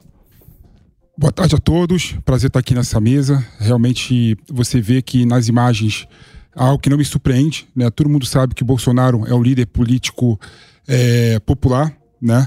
Ele consegue sim mobilizar milhares de pessoas. Então o que nós estamos vendo nas imagens aí da Paulista é realmente esse fato, né? Bolsonaro ele é um líder popular e consegue mobilizar milhares de pessoas. E por outro lado, Nelsinho, eu queria colocar um ponto aqui. É isso também reforça a ideia que nós vivemos num país polarizado, não é? Você vê, por exemplo, que o país tá, realmente está dividido é, na metade, né? Você vê, por exemplo, que o Lula ganhou as eleições no ano passado com um pouquinho mais de 2 milhões de votos e o reflexo está exatamente aí, nessas imagens, né? É, Bolsonaro conseguiu mobilizar milhares de pessoas e está conseguindo é, colocar nessa manifestação as suas pautas, né? o agronegócio, é, os evangélicos, fazendo um aceno para um público mais conservador do Brasil, que realmente é mais da metade dos brasileiros. Então, Bolsonaro realmente está fazendo é, é, de, de, dessa manifestação aquilo que ele queria, né? uma narrativa política para ter forças para poder é, travar as batalhas que ele tem pela frente, tanto no judiciário quanto na política também, não é? Então, Nelson, eu vejo por esse caminho aí. Realmente é uma imagem que impressiona, mas não surpreende, né? Pediu o Diogo. Pois é, a minha impressão é um pouquinho diferente da sua, Felipe, porque eu vejo quando o ex-presidente Bolsonaro traz assuntos como a pandemia, eu acho que é uma perda, porque é um momento onde todos erramos, todos. Inclusive, logicamente, o ex-presidente Bolsonaro, que estava no comando e cometeu diversos erros. Então, ele lembrar disso não me parece muito bom. E também ficar voltando. A facada, tudo bem, a facada é uma coisa muito pessoal para lembrar o herói, a vítima, aquilo tudo. De resto, trazer as pautas identitárias, trazer as pautas daqueles que já o defendem, não me parece que combina muito com essa manifestação, que pretende ser uma manifestação diferente, mostrando uma evolução do ex-presidente Bolsonaro, uma evolução dessa direita que aí está, querendo falar com o Brasil inteiro eu acho que seria muito mais útil se falasse com o país sem especificar um ponto ou outro. Meus amigos, agora quando são 16 horas 27 minutos, a gente vai acompanhar um trecho do que é diz exatamente o ex-presidente Bolsonaro nessa manifestação na Avenida Paulista. E eles mesmos acabam trabalhando contra si. A última agora, ou a penúltima. Bolsonaro queria dar um golpe. Isso desde quando assumi em 2019, ouvia. E parte da imprensa sempre reverberava isso. O que, que é golpe? Golpe é tanque na rua, é arma, é conspiração, é trazer classes políticas para o seu lado, empresariais. É isso que é golpe. Nada disso foi feito no Brasil. E fora isso, por que me, continuam me acusando de um golpe? Agora, o golpe é porque tem uma minuta de um decreto de estado de defesa. Golpe usando a Constituição? Tenham santa paciência. Golpe usando a Constituição. Deixo claro que estado de, de, de sítio começa com o presidente da República convocando os conselhos da República e da Defesa. Isso foi feito? Não. Apesar de não ser golpe, o estado de sítio, não foi convocado ninguém dos conselhos da República e da Defesa para se tramar ou para se botar no papel a proposta do decreto de estado de sítio. O segundo passo do decreto de estado de sítio, após o presidente ouvir os conselhos, ele manda uma proposta para o parlamento. E essa proposta é analisada pelo parlamento. E é o parlamento quem decide se o presidente pode ou não editar um decreto de estado de sítio. O estado de defesa é semelhante. Ou seja, agora querem entubar a todos nós que um golpe usando o dispositivo da Constituição, cuja palavra final quem dá é o parlamento brasileiro, estava em gestação. Creio que está explicado essa questão. Tá aí, presidente, ex-presidente Jair Bolsonaro fazendo uma defesa pública a respeito das acusações que são imputadas a ele nas investigações da Polícia Federal, que gerou inclusive uma operação contra ele e muitos aliados nas últimas semanas. Ele que ficou em silêncio nessa semana no depoimento que tinha agendado perante a Polícia Federal. Como ele fala de questões jurídicas, eu quero saber de você, Fernando Capês, qual a sua avaliação a respeito desse discurso do ex-presidente? Eu acho que esse, esse, essa é uma pauta que ele deve, deve aproveitar nesse momento para poder coar o seu posicionamento. Então foi muita coisa foi falada, é importante que ele esclareça. O fato dele ter exercido o direito constitucional ao silêncio, que é uma prerrogativa de qualquer investigado, ninguém é obrigado a produzir prova contra si mesmo. O fato dele ter exercido o direito constitucional ao silêncio não significa que ele concorde com aquilo que está sendo imputado a ele. Até porque me parece que havia uma convocação de vários depoimentos simultâneos em que poderia haver alguma contradição, depois de horas e horas de perguntas, muitas vezes até é, colocando em situação de contradição. Me parece que foi correta a, a, a, a oportunidade para esclarecer isso.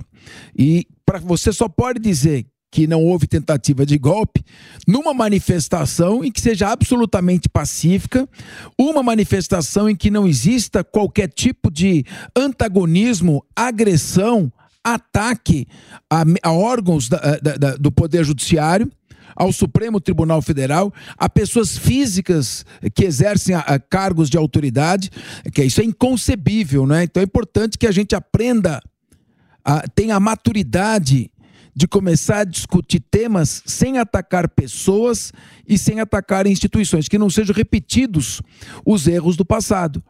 Bom, no caso específico, o presidente está tentando se defender, dizendo que foi numa sessão filmada, oficial, convocada, em que foram discutidas ali temas, ali o, o conteúdo dessas discussões ainda não é de inteiro teor de conhecimento, mas evidentemente você não vai filmar um, um, um, a preparação de um golpe. Eventualmente, vamos aguardar é, o desenrolar da, dos fatos da investigação, mas em termos de oportunidade para manifestação, acho que essa era a oportunidade para ele expor o seu ponto de vista. A Cássio Miranda, também professor de Direito, quero te ouvir.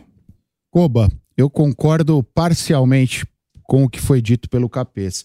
Eu vou discordar num único ponto. Acho sim que essa era a oportunidade para que o presidente fizesse a sua defesa, o ex-presidente fizesse a sua defesa num lugar mais confortável, onde as pessoas que estão lá presentes concordam com as suas teses, mas quando ele mistura estado de defesa estado de sítio e ele diz que esses atos dependem da aprovação do Congresso Nacional, ele faz uma confusão com o que nós vimos até aqui.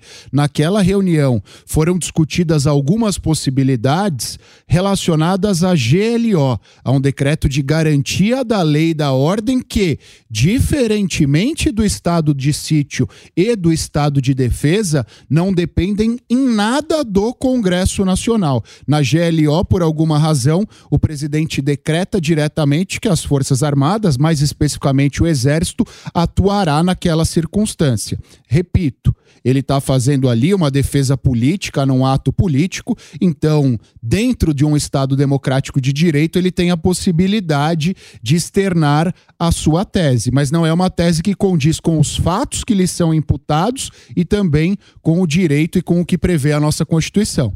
Agora a gente volta com o Evandro Cine com mais novidades. Exatamente. Eu vou trazendo aqui mais outros trechos da fala de Jair Bolsonaro que ainda discursa para o público de milhares de pessoas que ocupam a Avenida Paulista nesse momento, inclusive informando para vocês que a Secretaria de Segurança Pública não fará estimativa de público. Acabei de receber uma mensagem aqui do capitão que está trabalhando, inclusive, né, nesse monitoramento e eles disseram que para não correr o risco de cometer erros ou alguma injustiça, não farão divulgação de número de pessoas que ocupam a Avenida Paulista neste domingo em manifestação de apoio ao ex-presidente Jair Bolsonaro. Mas o que, que eu quero contar para vocês também aí do Tá na Roda para ajudar a trazer mais elementos para que vocês analisem. O ex-presidente Jair Bolsonaro, depois de fazer uma retrospectiva do seu governo, inclusive ressaltando muito ali a atuação em relação ao agronegócio, dizendo que não houve manifestações do MST durante a gestão dele, ao contrário do que acontece ou aconteceu no primeiro ano do governo de Luiz Inácio Lula da Silva,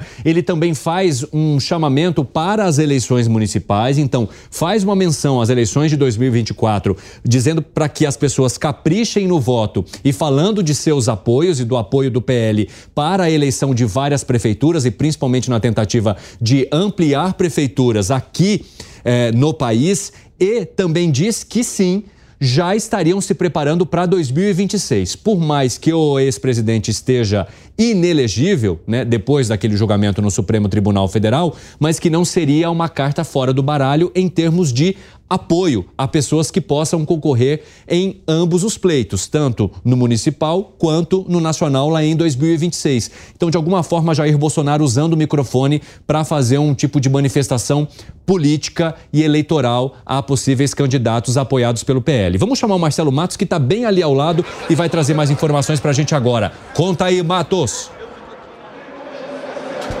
Muito bem, voltamos aqui da Avenida Paulista, né? Depois de um forte calor, uma grande presença do público. Vou pedir para o Carlos mostrar para nós ah, o encerramento praticamente aí, muita gente já se dirigindo aqui para as extrações do metrô. A finalização do discurso Bolsonaro, como vocês diziam um pouco do discurso, né? Fez um balanço desde a da fase inicial, né? Praticamente quando ele resolveu disputar a presidência, o atentado, depois a vitória, para chegar nessa fase final aí e tocar nesses assuntos principais que estão sendo agora alvo aí de uma investigação, negando, portanto, aí a tentativa da realização de um golpe de Estado. E agora a finalização aqui, portanto, né, do ato chama atenção também é que nós vimos aí toda essa polêmica envolvendo o presidente Lula e Israel. Além das bandeiras aqui brasileiras sendo vendidas, também bandeiras de Israel, muitas pessoas até abraçadas. Dali o Carlos está mostrando lá uma bandeira de Israel, portanto, no meio da multidão em frente ali ao MASP, né? Que é a grande concentração para lá, mas tem gente também além do trio elétrico para lá, do lado da Consolação, ali no sentido justamente da Rua da Consolação. E muita gente para trás também aqui da Fiesp e mais ali na Alameda Pamplona. E era a expectativa do público que chegou logo cedo, né? Nós pudemos acompanhar que logo pela manhã aqui já havia uma grande movimentação das pessoas chegando, né? E dá para perceber também a visualização total, né? São as camisas amarelas, o verde e amarelo predomina aqui, portanto, na Paulista neste ato. Durante toda a manhã assim foi, né? Então, uma grande presença do público. Vocês falavam justamente aí se haverá um número preciso que poderia ser dado pela Polícia Militar, vocês dizendo que eles não devem fazer uma estimativa, mas o fato é que muita gente veio, havia toda aquela expectativa, virá ou não público, vai chover ou não, o tempo ajudou e de fato veio um grande público aqui para a região da Avenida Paulista. Fica agora a expectativa, né? A gente percebe que há uma hoje houve um respeito muito grande, você percebia as pessoas aqui sem faixas, eh, sem eh, bandeiras com dizeres. Uma faixa foi retirada aqui e não tinha nada a ver até com a questão que envolve o presidente Bolsonaro, é uma questão que envolve a PM de São Paulo, policiais, a Constituição do Estado, mas mesmo assim os manifestantes fizeram questão que essa faixa fosse retirada. Foi a única coisa que eu vi por aqui nessa região e vocês podem observar, não normalmente havia né, a colocação de bandeiras com dizeres, faixas, e desta vez não, desta vez houve todo esse cuidado devido a essa situação até é, pela qual passa o ex-presidente, a sua investigação e seu staff imaginando que isso poderia prejudicá-lo evidentemente. Então nós estamos praticamente agora mostrando para o público da Jovem Pan, para quem nos acompanha também em todos os canais, internet, Panflix, também nas nossas afiliadas, que há praticamente a finalização aqui, portanto. Então o presidente, ele discursou, vocês observam que as pessoas vão procurar aqui a estação mais próxima que fica ali, justamente ali Trianon, tem uma estação aqui, mas é claro que grande, a grande movimentação, muitas vezes há o fechamento até estratégico para que não haja a grande aglomeração. Então as pessoas vão saindo e o ato vai praticamente terminando aqui. É, com a presença, evidentemente, do ex-presidente Bolsonaro, que fez essa convocação e ele agradeceu muito ao público que veio aqui e compareceu nesse dia de forte calor na região aqui da Avenida Paulista. Volto com vocês. Muito obrigado pelas informações, Marcelo Matos. Enquanto o Marcos falava, vocês a, a, a, acompanhavam aqui ao vivo a imagem né, do ex-presidente Jair Bolsonaro se despedindo das pessoas. Ele concluiu o discurso dele abraçado com o governador do estado de São Paulo, Tarcísio Freitas. E o que a gente percebe também é uma pontualidade na manifestação, porque havia ali uma organização e uma informação da Secretaria de Segurança Pública que essa manifestação começaria às três da tarde e terminaria às cinco. E nós ficamos nos questionando sobre isso, porque seriam apenas duas horas, uma multidão, participação de vários né, parlamentares e políticos, autoridades, junto com Jair Bolsonaro nesse trio, mas como a gente pode perceber, eles decidiram limitar o número de discursos, então os discursos se mantiveram apenas em algumas pessoas, o organizador Silas Malafaia, a ex-primeira-dama Michele Bolsonaro, o próprio ex-presidente Jair Bolsonaro, Tarcísio Freitas, né? Os outros governadores não fizeram nenhum tipo de manifestação ali em discurso, assim como o prefeito e candidato à prefeitura reeleição, Ricardo Nunes, também não. E Jair Bolsonaro fez questão de, ao longo desse discurso, além da retrospectiva da sua atuação durante o governo, também ressaltou a parceria né, e o trabalho de parlamentares que o apoiam. Então, há alguns parlamentares presentes hoje, além dos que eu já citei, como presidente do PP, Ciro Nogueira, senador Carlos Portinho, deputado Carlos Jordi, deputada Carolina Detone. Então, vários desses parlamentares estão hoje aqui ao lado de Jair Bolsonaro, oferecendo esse apoio sem fazer um discurso, mas ali ao lado das pessoas que agora começam a deixar a Avenida Paulista, sentido as estações de metrô, para se deslocar dessa manifestação. E Jair Bolsonaro, além de falar sobre o apoio político para as eleições municipais e nacionais de 2026, viu, Nelsinho, também fez questão de trazer para esse público que ele foi perseguido durante todo o governo e que essa perseguição teria aumentado depois que ele finalizou o mandato justamente por conta dessas operações que acompanhamos ao longo dos últimos dias e investigações da Polícia Federal sobre um esquema que teria sido montado durante o governo de Jair Bolsonaro para um ataque ao Estado Democrático de Direito aqui no país. Antes de tocar para vocês, para que vocês façam análise no Tá na Roda, só tem uma informação aqui com a Soraya Lawande, nossa repórter que está ao vivo. Conta, Soraya. Oi, Cine, de volta aqui ao vivo da Avenida Paulista. A gente fala pertinho da Alameda Campinas e já consegue, como você falou, né, ver a movimentação das pessoas já a caminho contrário, né, em sentido aqui ao prédio da Gazeta, as estações de metrô. Isso, essa movimentação já das pessoas deixando a Avenida Paulista começou pouco depois das quatro horas da tarde, né?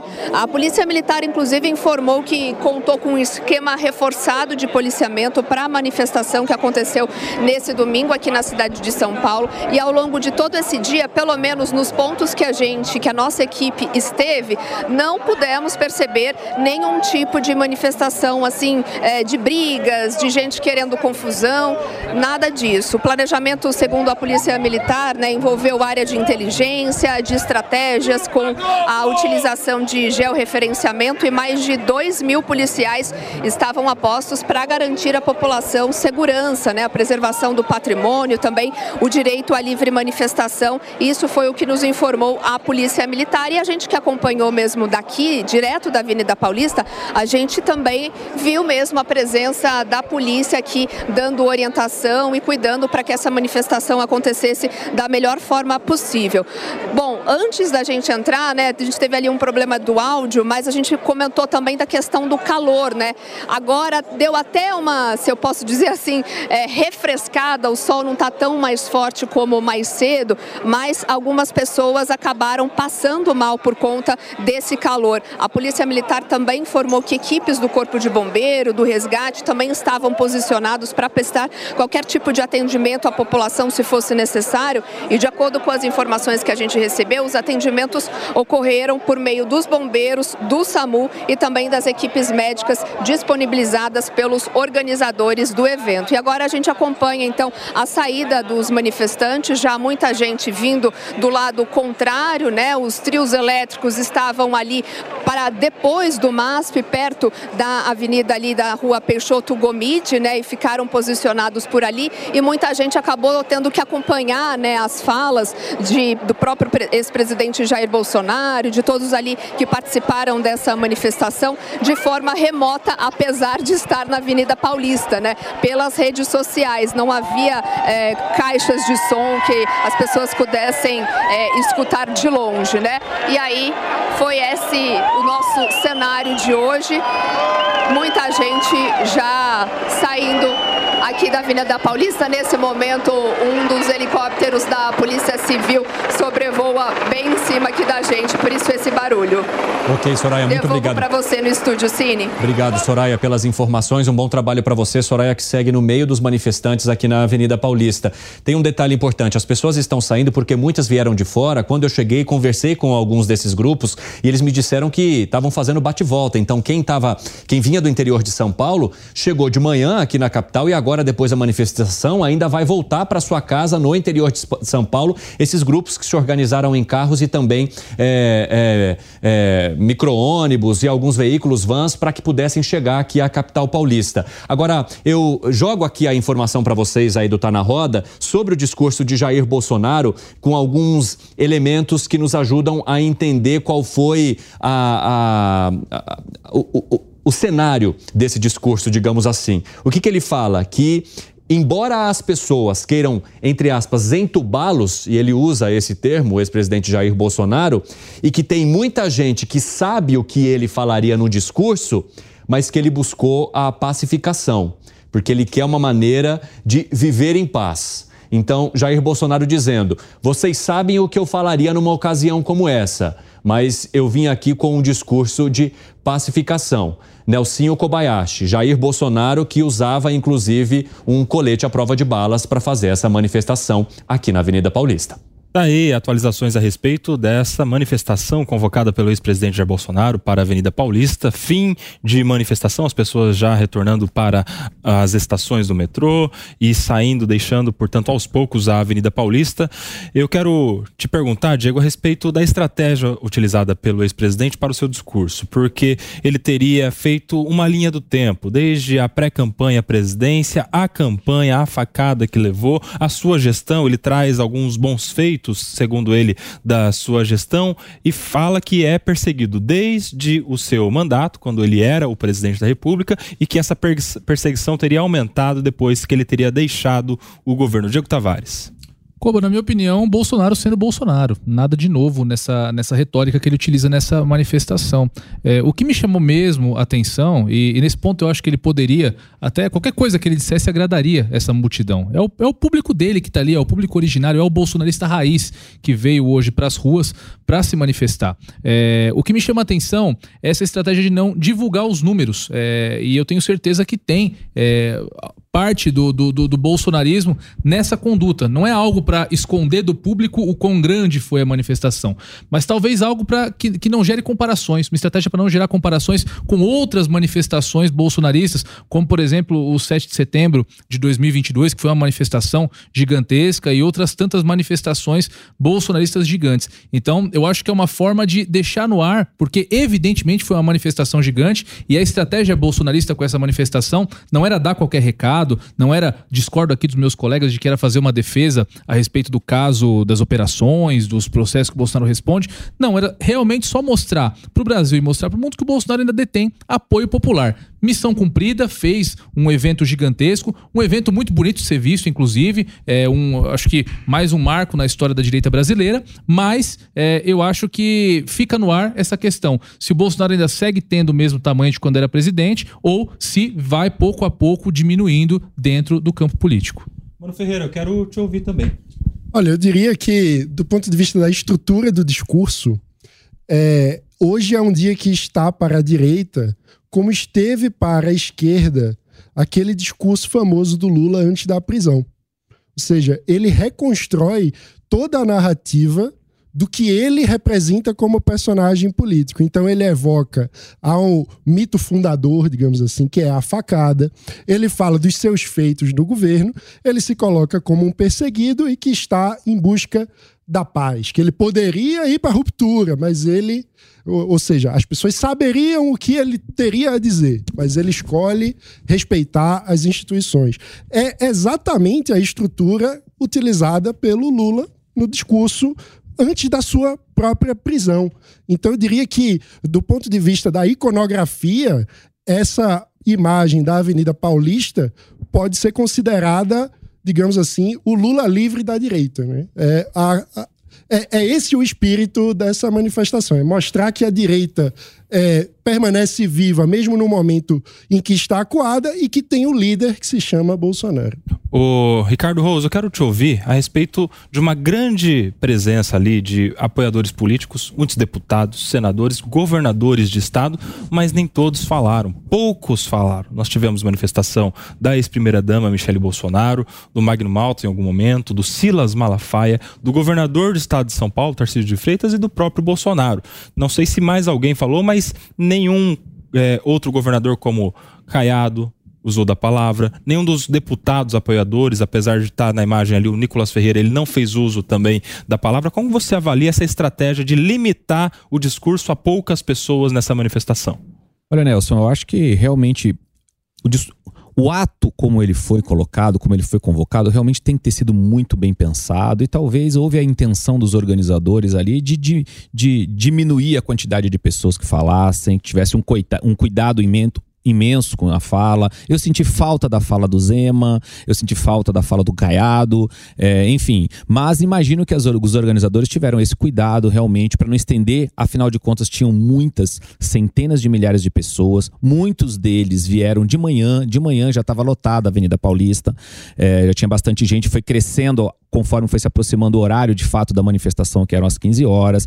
Ah, as falas foram bastante cuidadosas, assim, pelo que nós pudemos perceber e acompanhar daqui, que era o planejado, que era o, o de fato é, pensado para essa organização. Então, acho que o cuidado foi esse: evitar é, que um número grande de pessoas falassem. Talvez, quanto mais gente falasse, mais se empolgasse, pudesse ter algum deslize aí, é o que eu imagino que possa acontecer. Então, houve um cuidado muito grande. Eu senti falta de algumas falas, para te falar a verdade, mas foi um evento grande grandioso, um evento que até Deus ajudou, porque não choveu, havia uma previsão de chuva e acabou não acontecendo, que eu acho que contribui bastante para que as pessoas saíssem de suas casas e fossem lotar como lotaram a Avenida Paulista. A gente tem mais atualizações agora com o Evandro Cine. Nelson, eu só queria trazer um último detalhe aqui para vocês antes de encerrar minha participação aqui no Tá na Roda, que é, embora o ex-presidente Jair Bolsonaro em seu discurso tenha criticado a falta de liberdade, a insegurança jurídica que remete a alguma atuação, em nenhum momento ele citou o nome de nenhum ministro do Supremo Tribunal Federal, muito menos do atual presidente da República, Luiz Inácio Lula da Silva. Nelson. Muito bem, tá aí a informação trazida pelo Evandro Cine. Quero te ouvir, Jogo da Luz. Pois é. Eu, primeiro, sobre essa fala que o Bolsonaro fez, dizendo que o, ele não ia cometer golpe, porque, afinal de contas, sem tanque na rua, sem violência, não há golpe, estado de sítio, etc. Quer dizer, isso não me sensibiliza nem para o bem, nem para o mal. Até porque esse assunto, se vier a ser discutido, vai ser dentro de um processo e não em cima de um caminhão de som mas fica para mim a impressão de que ele passou uma mensagem apenas popular, porque golpe de Estado a gente vê com tiro, sem tiro, uh, com uma simples caneta. Robert Mugabe, por exemplo, no Zimbábue, disse: Eu perdi as eleições, mas eu não vou deixar o governo. Foi um golpe de Estado. A gente vê de todas as maneiras. Agora, outra coisa me chamou muito a atenção. Primeiro, me parece que um grande vencedor desse episódio foi, sem dúvida, o Estado de Israel que só teve elogio, só teve apoio e conseguiu demonstrar que uma boa parcela da população o apoia. E ficou muito marcado para mim que, dentre os governadores presentes, Ronaldo Caiado e Zema não mereceram nenhuma atenção do ex-presidente nem de ninguém no caminhão. Para mim é uma mensagem de que Bolsonaro é Tarcísio e Tarcísio é Bolsonaro. Os outros são os outros. Para fechar, Felipe Monteiro. Eu colocar dois pontos que eu acho importantes. Primeiro, é, na linha do, do, que o Diego colocou, eu não acho que o Bolsonaro fez essa manifestação para mostrar que ele continua popular. Todo mundo sabe que o Bolsonaro é um político popular, não é? E o outro ponto que eu queria colocar é que o que diferencia essa manifestação das outras, né, do bolsonarismo, é o cuidado e o zelo com as palavras, não é? Você vê, por exemplo, que pouquíssimas pessoas falaram, tiveram cuidado para não ter nenhum tipo de faixa que pudesse ter a narrativa de que seriam faixas golpistas. Então você vê realmente que teve um zelo muito maior com as palavras, um cuidado muito maior com os manifestantes.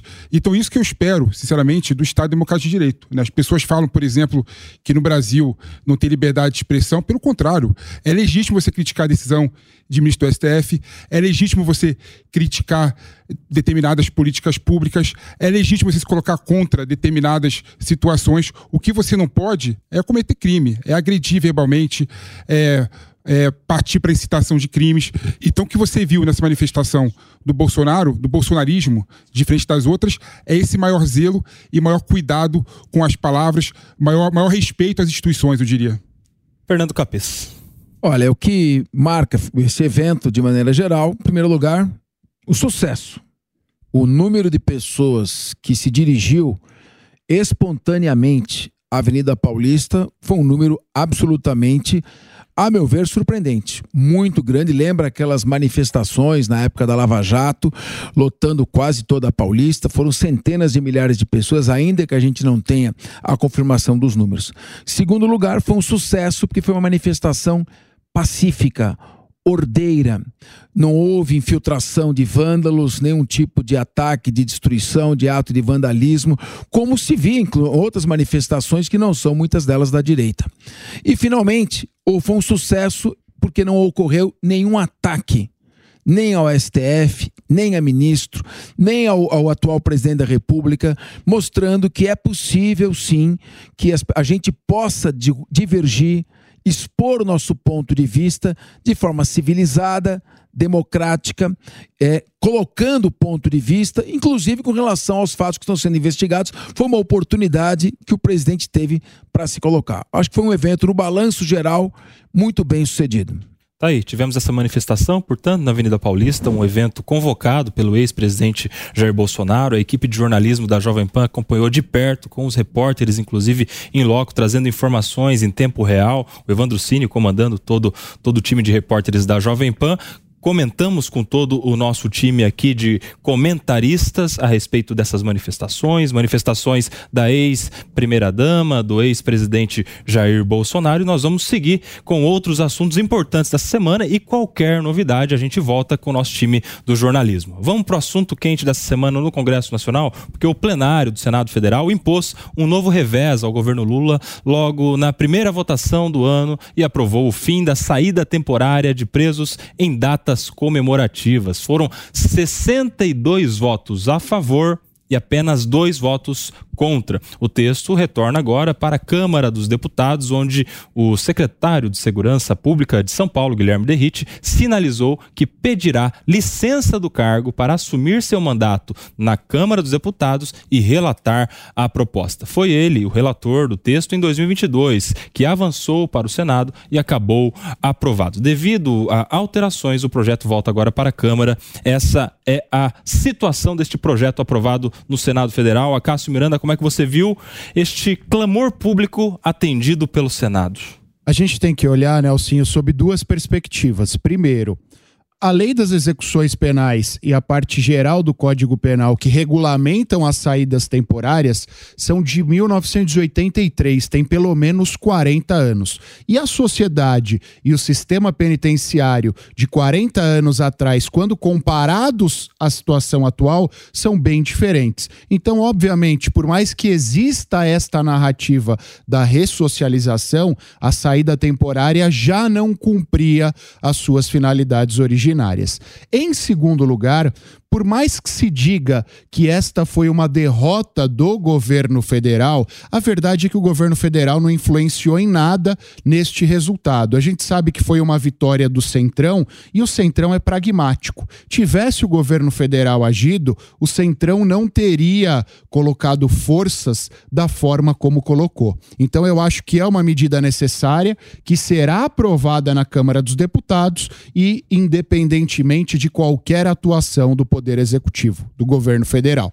E uma informação importante: o secretário de Segurança Pública do Estado de São Paulo, Guilherme Derrite, que vai, segundo ele, pedir licença do seu cargo para voltar ao, ao Congresso, à Câmara dos Deputados, exercer o seu mandato de deputado federal para relatar essa proposta, vai estar amanhã, estará aqui conosco no Direto ao Ponto, às 21h30, às 9h30 da noite, sendo entrevistado. Certamente vai tratar desse tema, então já fica o convite para você acompanhar. Amanhã, segunda-feira, às 21h30, o Direto ao Ponto com Guilherme Derrite. Quero te ouvir também, Pepe. Eu discordo de tudo que o Cássio falou aqui em relação à saída temporária. Ele fala que, que houve uma evolução né, da sociedade, porque a lei de execução penal tem mais de 40 anos, mas é bom lembrar que há um pacto civilizatório e o mundo todo, em todos os países civilizatórios do mundo, tem saída temporária. Terceira temporada na, na Inglaterra, terceira temporada na Itália, terceira temporada em alguns, alguns estados dos Estados Unidos. É, ou seja, a regra do mundo todo é a saída temporária. Onde não tem saída temporária? Na China, em Cuba e na Coreia do Norte. Então, quando eu vejo essa medida sendo aprovada e aplaudida pela direita, é a direita querendo que o Brasil vire uma Venezuela ou vire uma Coreia do Norte. Porque não tem nenhum tipo de lógica você defender é, o fim da cidade, da, da provisória, porque os presos, em um determinado momento, eles vão para a rua. Eles vão cumprir a pena e vão para a rua. Se você não, não ressocializar os presos, o que vai acontecer? Vai continuar tendo é, é, reincidências. Né? Então você não pode ter reincidência. E é bom lembrar o seguinte: é, há um tipo de terrorismo penal populismo penal das pessoas de direita que defendem o fim da, da, da, saída temporária, não é? E usam isso como um instrumento político, né? Infelizmente, a nossa sociedade, ela tem um viés punitivista, né? Mas nós não podemos cair nessa seara. Nós temos um papel de discutir a saída temporária muito mais amplo, muito mais profundo. Nós temos que discutir instituições do Brasil. Nós temos que discutir uma forma séria de não fazer o que as nossas prisões sejam fábricas de fazer pessoas piores. A pessoa entra no sistema penitenciário do Brasil, sai pior, rouba celular e sai estuprador, rouba carro e sai traficante. Então, isso que nós temos que discutir. Quando você fala que a ressurreição do preso, Acácio, é algo, é algo que não tem que ser levado em consideração, você está fazendo o seguinte: não quero cuidar do sistema penitenciário do Brasil. E a realidade, nós temos que cuidar sim.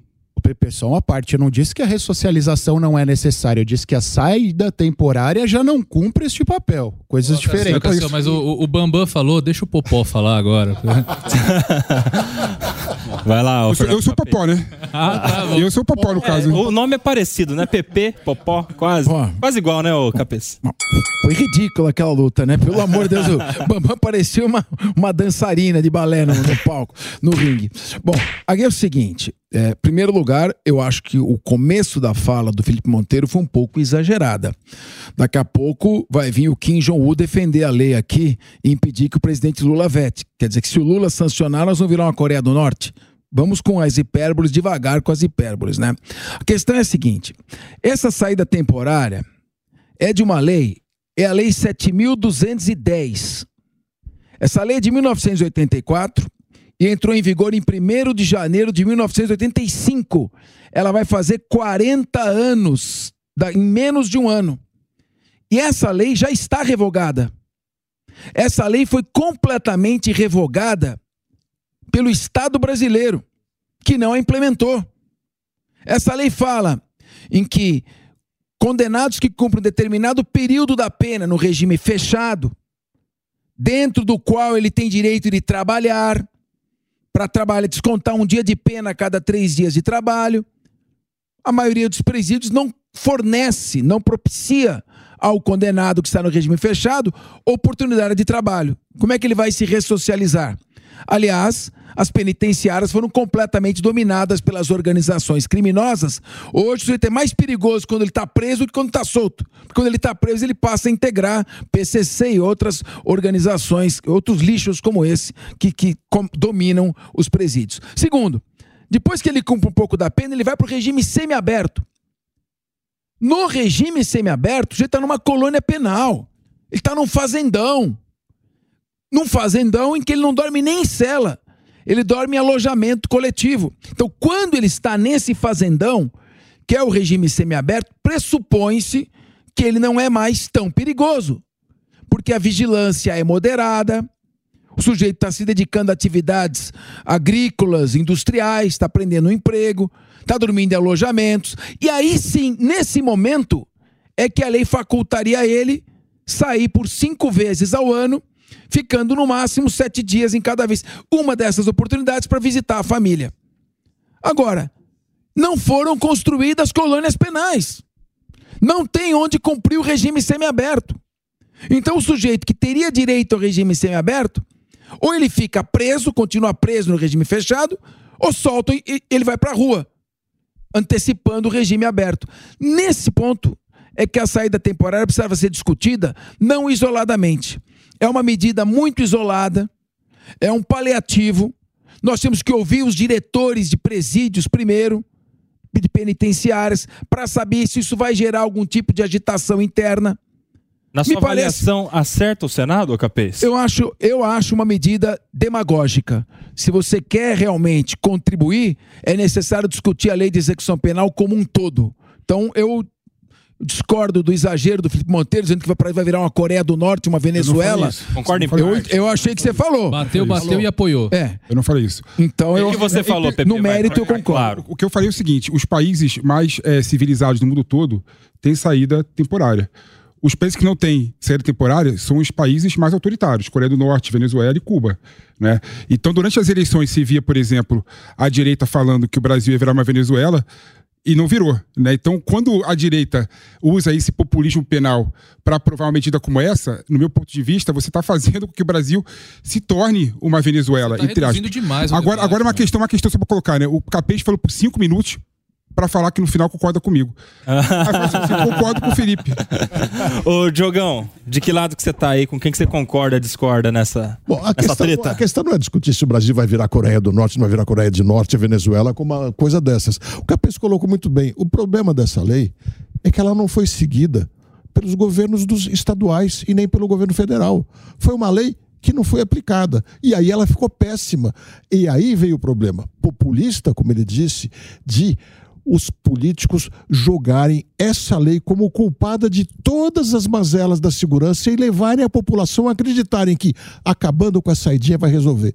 A lei não sendo cumprida pelo Estado, tornou a situação muito ruim, sem dúvida, porque o Estado não podia cumprir o que a lei dizia e simplesmente soltava as pessoas. Isso era ruim. Mas é importante a gente lembrar que num país onde mais de 90% dos crimes não tem um inquérito conclusivo dizendo quem é o culpado, lógico, as pessoas vão continuar soltas. E mais, nós temos 330 mil ordens judiciais de prisão neste país que não estão sendo cumpridas pela polícia por falta de estrutura, inclusive falta de estrutura penitenciária. Portanto, nós não conhecemos mais de 90% dos criminosos perigosos e dos 330 mil que nós conhecemos e condenamos, eles continuam solto, soltos. Me desculpe. Se não resolver esses problemas, nós vamos ficar só enxugando gelo e aplaudindo político populista. E Ricardo Rous? Olha, eu acho que é só populista o negócio? Você concorda com essa afirmação do Diogão? Olha, o Diogo que... falou que é populista, o Capês falou que é demagógico. Seria isso, né? E aí? Mas que não vai virar a Coreia do Norte. Mas que não vai virar a Coreia do Norte. E aí, Ricardo? Eu acho que o ideal era a gente reformar o nosso sistema prisional, a gente reformar a nossa lei de execução penal. Ponto. Isso não está acontecendo agora. O que está colocado agora é o fim da saidinha dos presos. E eu acho que o Senado acerta quando dá um passo, dá um movimento. Não é o ideal, não é o que todos nós queríamos. Nós queríamos uma discussão mais profunda, mas não é essa discussão que está no Senado agora. A discussão que está no Senado é o fim da saidinha. Sou favorável, acho que o Senado acerta e acho que a Câmara tem que aprovar para a gente seguir em frente. Mano Ferreira. Olha, é, e eu acho que é importante esclarecer um ponto. É o fim da saidinha como existe hoje. Porque, por sugestão do senador Sérgio Moro, continuará havendo uma possibilidade de saída do preso desde que ele esteja matriculado num curso e essa saída é assim. esteja atrelada à educação. Hoje, essa é uma possibilidade, é assim. entre outras. O preso hoje pode sair para no, visitar a família. Não, no, no, regime semi-aberto, o preso pode sair sempre para trabalhar e sempre para estudar. Essa é uma realidade. Pode, mas agora, o que ele está dizendo é o seguinte: que eh, hoje o preso pode sair para frequentar curso ou para visitar a família. Então eles estão tirando a possibilidade de sair para visitar a família. O que eu acho um erro. Isso vai ferver o sistema penitenciário. Para fechar, Cássio. Mas é bom a gente separar, existem várias medidas, várias possibilidades durante a execução da pena. A saída temporária não é a única. O Capês bem disse: regime fechado, o regime semiaberto a rigor não teria tantas restrições e o regime aberto, se existisse de fato, o preso sairia durante o dia e voltaria para a prisão à noite. Mas como os nossos governantes não instituíram todos os regimes, a gente fica discutindo a pequeneza ao invés de discutir o todo. Gente, outra questão muito polêmica é a questão da maioridade penal. Após o Senado aprovar o fim da saída temporária de presos, o senador Flávio Bolsonaro revelou o desejo de liderar a discussão sobre a redução da maioridade penal. O parlamentar destacou que o tema está em debate há décadas no Congresso e tem que ser é, discutido. Entre as possibilidades sobre o texto estariam a diminuição da idade penal para 16 anos, não existir mais idade penal ou condenar menores de 18 anos que cometem crimes hediondos apenas de adultos. Como é que você vê essa discussão da redução da maioridade penal para 16 anos, Diogo da Luz? Me parece que o maior beneficiado numa decisão dessas seja o próprio menor de idade. Porque hoje ele é muito usado pela bandidagem profissional como o o trouxa, vamos dizer, aquele que vai na frente, aquele que corre mais risco, porque se for pego não vai acontecer muita coisa com ele. Então acho que ele pode ser o primeiro a ser protegido. E de outro lado, logicamente, você pode ter 16, 17, 18 anos, até 15 anos. Se cometer um crime sério, é importante que a sociedade tem que ser protegida desse criminoso não importa a idade.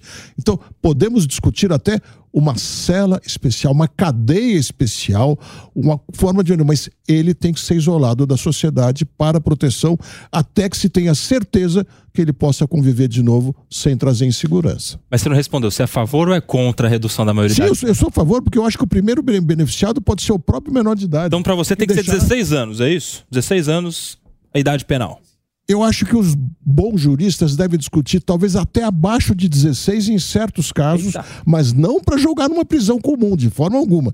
Tem que ser com tratamento diferenciado. O importante é, se ele tem 14, 15 anos e ele é perigoso de verdade, a sociedade tem que ser protegida. E aí, mano? Olha, eu poderia concordar em tese, mas quando a gente olha os números hoje, na minha visão, um dos principais objetivos da, da pena é, é primeiro isolar o criminoso da sociedade e evitar é, que ele cometa novos crimes. E, segundo lugar, no momento que ele sai, que a reincidência não exista. E quando a gente olha os números hoje, a reincidência para aqueles que são punidos na forma dos menores de idade é menor do que a reincidência do nosso sistema para adultos. Então, eu acho que nesse contexto não faz sentido discutir essa alteração hoje, porque na prática, provavelmente, isso levaria a um aumento da reincidência. Então, na minha visão, a gente precisa fazer outros debates sobre o sistema penitenciário para que ele se torne mais eficiente como um todo e que tenha como um dos norteadores a redução da reincidência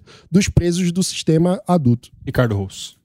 Concordo que nós temos que fazer uma revisão do sistema mais ampla, mas essa, essa revisão não está acontecendo. De novo, o que está entrando aqui é a redução dos 16 anos. Nesse tema, sou favorável à redução para os 16 anos. Sim, cometeu o crime, vai para cadeia. O PP parece que discorda. Você falou aí, ele, ele, ele, se manifestou ali na cadeira. Eu quero te ouvir, PP. O, o, o problema do Brasil, na minha opinião, é a falta de ideia.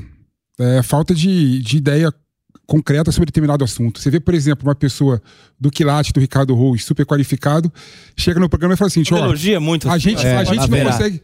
Chega no programa e fala assim: ó, a gente não consegue resolver o problema do sistema não, não, não, penitenciário do Brasil. Logo, tem que acabar com a saidinha. A gente não consegue resolver o problema dos jovens cometendo crime. Logo, tem que reduzir a maioridade penal. A gente não consegue resolver, sei lá o quê. Logo, mais pena, mais é, ostensividade da polícia. Não é assim que resolve o problema do Brasil. A gente tem que calar de frente essas questões, não é? A redução da maioridade penal é um absurdo. É um absurdo. Tem um estudo da Câmara, é, da Câmara, é, da Câmara Federal dos Deputados que fala, por exemplo, claramente, que fez um estudo com todo, vários países do mundo todo, quase 70% dos países a maioridade penal é 18 anos de idade. Né? Ou seja, o mundo está indo para o caminho e a gente está indo para o caminho contrário do mundo. Né? Segundo ponto, o Mano foi bem feliz aqui. O sistema é, que recupera os jovens, apesar de ser ruim, é muito melhor do que o sistema penitenciário do Brasil. Né? Os jovens têm uma taxa de reincidência muito menor do que os adultos que a taxa de reincidência chega a quase 50% das pessoas.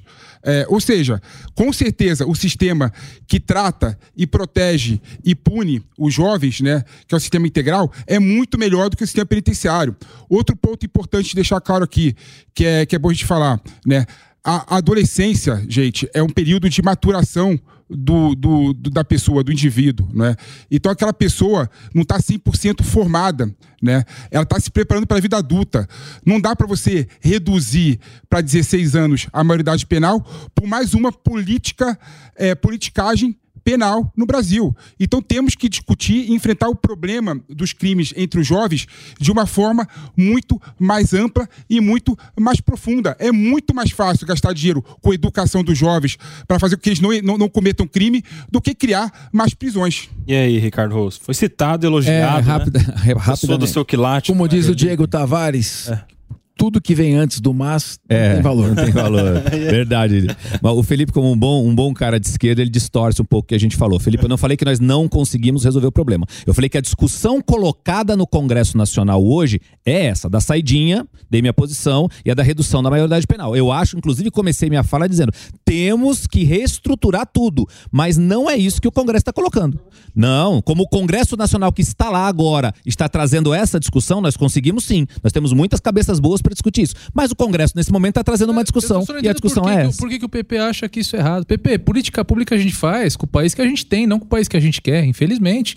Então. Eu faço se, que eu quero. Se, se, por acaso. Não, a gente tem que, que ele vive no mundo do PP, é, pô. É, não, não, o, o, assim, Brasil não é o Brasil do PP, é o Brasil de fato. Mas, que no Brasil. Você quer que o Brasil de quê? No Brasil você de quer, fato. Mas o Diego, você quer que o Brasil seja o quê? Já tem até praia do PP? É, exatamente. Ô, PP, e no Brasil de Deve fato, ser na Bahia, Caraíba. nós tivemos que dar aqui, infelizmente, muitas notícias de pessoas que foram assassinadas por presos que estavam em saidinha, por pessoas que são assassinadas por menores, por esses, essas, enfim, esses jovens que infelizmente optam pela vida do crime. Então, infelizmente, num país como o Brasil, isso tem que ser encarado como uma política o, pública viável. O meu ponto aí é que isso acontece nos dois sistemas. Na prática, a gente tem duas formas de punir. A gente tem o sistema que pune os menores e o sistema que pune os adultos. Os dois sistemas, infelizmente, têm reincidência. Ou seja, Você sabe que eu podia complicado, até. mano, a reincidência em geral é de 70%, no, no caso menores de 60%. Você sabe uma coisa que eu quero é aqui perguntar para os professores? É o seguinte: é, é- é bom até depois a gente dar uma estudada essa questão da reinci- reincidência do menor. Porque, para deixar claro, um menor, quando ele pratica um ato infracional, né, aquilo que seria um crime, um- um- uma pessoa de 16 anos que vai lá e mata o outro, ele não é considerado um criminoso, ainda que seja considerado que ele de fato deu, deu, deu causa à morte de alguém é, sem, sem legítima defesa, enfim, ele não é considerado um criminoso, ele pratica um ato infracional, esse é o termo que é utilizado. Se ele sai, paga o, o tempo que ele tem que pagar lá numa, numa FEBEM da vida, numa Fundação Casa, e sai e mata outra pessoa, ele não é considerado reincidente. Por quê? Porque aquilo que foi é, a morte anterior, aquilo que levou ele para uma Fundação Casa, não foi considerado um crime. E ele só pode ficar no máximo três anos também, né? Como é que vocês veem essa questão aí, Cássio, Eu Capês? vou, eu vou tocar até no seu ponto. Eu acho que a redução da maioridade é inconstitucional. É, a nossa Constituição, não sei se o Capês pensa da mesma forma, trata como cláusula pétrea. E aí vou até parafrasear o PP, não sei se deveria, mas eu acho que sim, essa discussão é populista. Efetivamente, a gente podia é, discutir o aumento da quantidade de peri- do período que o menor fica na Fundação Casa ou num lugar equivalente. O Capês bem disse, por mais grave que seja o, co- o crime cometido, ele ficará por um período de três anos. Então, se for o caso, vamos alterar o ECA, estabelecer um período de cinco, dez para esses crimes mais graves, porque aí a gente foge dessa discussão da constitucionalidade, a gente não depende de uma PEC, é muito mais fácil você alterar o ECA, que é uma lei ordinária, e a gente dá efetividade a uma medida, ao invés de ficarmos discutindo algo que na prática eh, vai ficar suspenso por 10, 15 anos. E aí, Capês? Primeiro eu quero concordar com essa parte final do, do Acácio Miranda, que é muito melhor apresentar um projeto de lei que mantenha o menor que pratica um crime, por exemplo, um crime hediondo ou um tráfico de drogas, não o máximo de três anos, mas até 10 anos mantendo ele em período de internação. Isso já se discutiu é, das alternativas para redução da maioridade. Essa, que não reduz a maioridade, não enfrenta a questão constitucional, parece ser a melhor alternativa. Especificamente com relação, é, o que o Acácio Miranda diz é o seguinte: a Constituição Federal, no artigo 228, ela diz: são penalmente irresponsáveis, usa a expressão inimputáveis, juridiquês, são irresponsáveis criminalmente os menores de 18 anos. Então, isso seria, para alguns constitucionalistas, uma cláusula pétrea. Como isso está na Constituição, a menoridade, e se trata de um direito individual, nem mesmo uma emenda constitucional poderia reduzir a maioridade.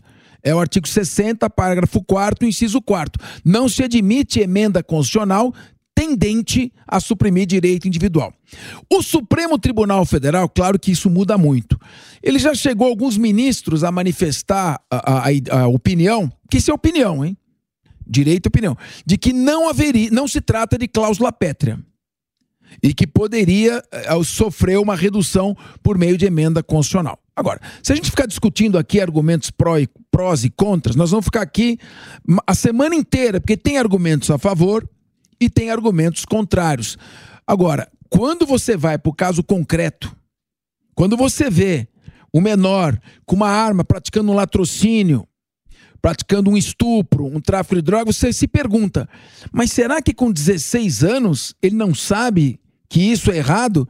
Será que ele não tem capacidade de conhecer o caráter criminoso do que ele está fazendo a partir de 16 anos? Se ele tem a possibilidade até de optar pelo voto? Será que o menor de, de- o, o menor que tem 16 anos e deixaria de ser menor é o mesmo menor de 1940 do projeto Alcântara Machado do Código Penal? É o mesmo menor da Constituição de 5 de outubro de 88? Olha como o mundo mudou. Então, acho que talvez fosse o caso de discutir sim uma atualização. Agora, se for discutir se isso vai reduzir a criminalidade ou não vai, não, não tem fim. Eu acho que eu sou a favor, eu acho não, eu sou a favor da redução para 16 anos por uma questão de justiça. Porque quem tem 16 anos já sabe que é errado cometer crime. Essa é a pergunta. Se a pessoa que tem 16 anos, o cara que vai lá e atira em alguém e tira a vida de outra pessoa, se ele tem idade o suficiente para ter discernimento sobre o que ele está fazendo. Se ele tem entendimento entendimento que ele está matando alguém, ou se ele tem um entendimento que ele está roubando alguém, ou furtando, entrando na casa de alguém, se ele tem um entendimento que ele está sequestrando alguém. Porque com 16 anos ele pode votar e escolher o presidente da república, o governador do estado, o prefeito da cidade, o deputado, o senador, o vereador. Com 16 anos ele pode até ser emancipado pelos pais, ele pode ser um empresário, ele pode ter uma empresa no nome dele. E por que é que com 16 anos ele não, ele não pode responder criminalmente diante do ponto de vista da sociedade? E em especial de um clamor público que também existe, né, sobre isso. Tem um clamor público da saidinha, mas essa questão da redução da maioridade penal, eu acho que é até antecedente, ô mano.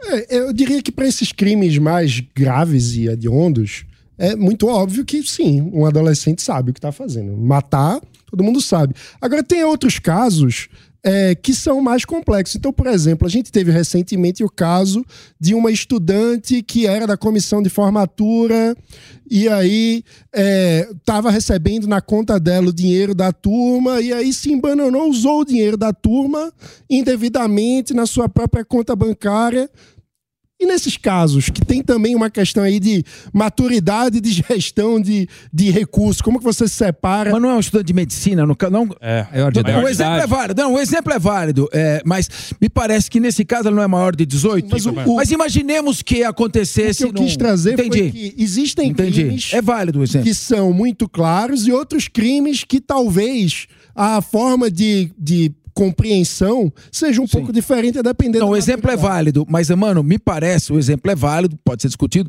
que o projeto quer, é, ele está focado em crimes hediondos e crimes graves, que esse tipo de crime é, é, é muito. O sujeito está estuprando ali um, um, uma mulher, está matando, está sequestrando. Está muito claro que ele tem capacidade ah. de compreender o que ele está fazendo.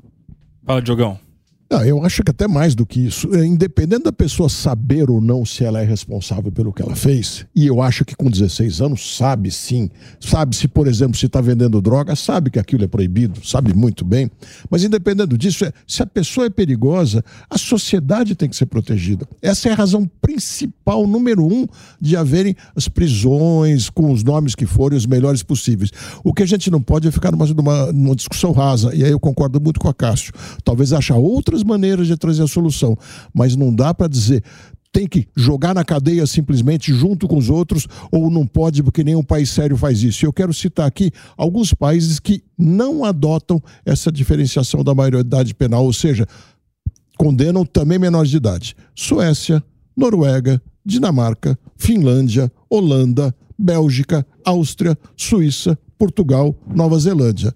Não venham me dizer tudo país com pouca população. Seja mas... um país desleixado que não tem atenção com a sua sociedade. Mas é tudo país com população pequena, com, com um, problemas sociais muito menores do que os nossos. Lá, não, a, a, Inglaterra, por exemplo, condenou a, a, prisão perpétua menor de 9 anos. Mas são, mas, então, mas são, é, nem são tanto ao mar, nem tanto à terra. São sociedades civilizadas. Sim, mas a Escandinávia... Agora, agora, que entendem que o menor de idade, se for perigoso, tem que ser tirado de circulação. Por que, você, por que você não esse mesmo argumento para ser contra é, o fim da série temporária?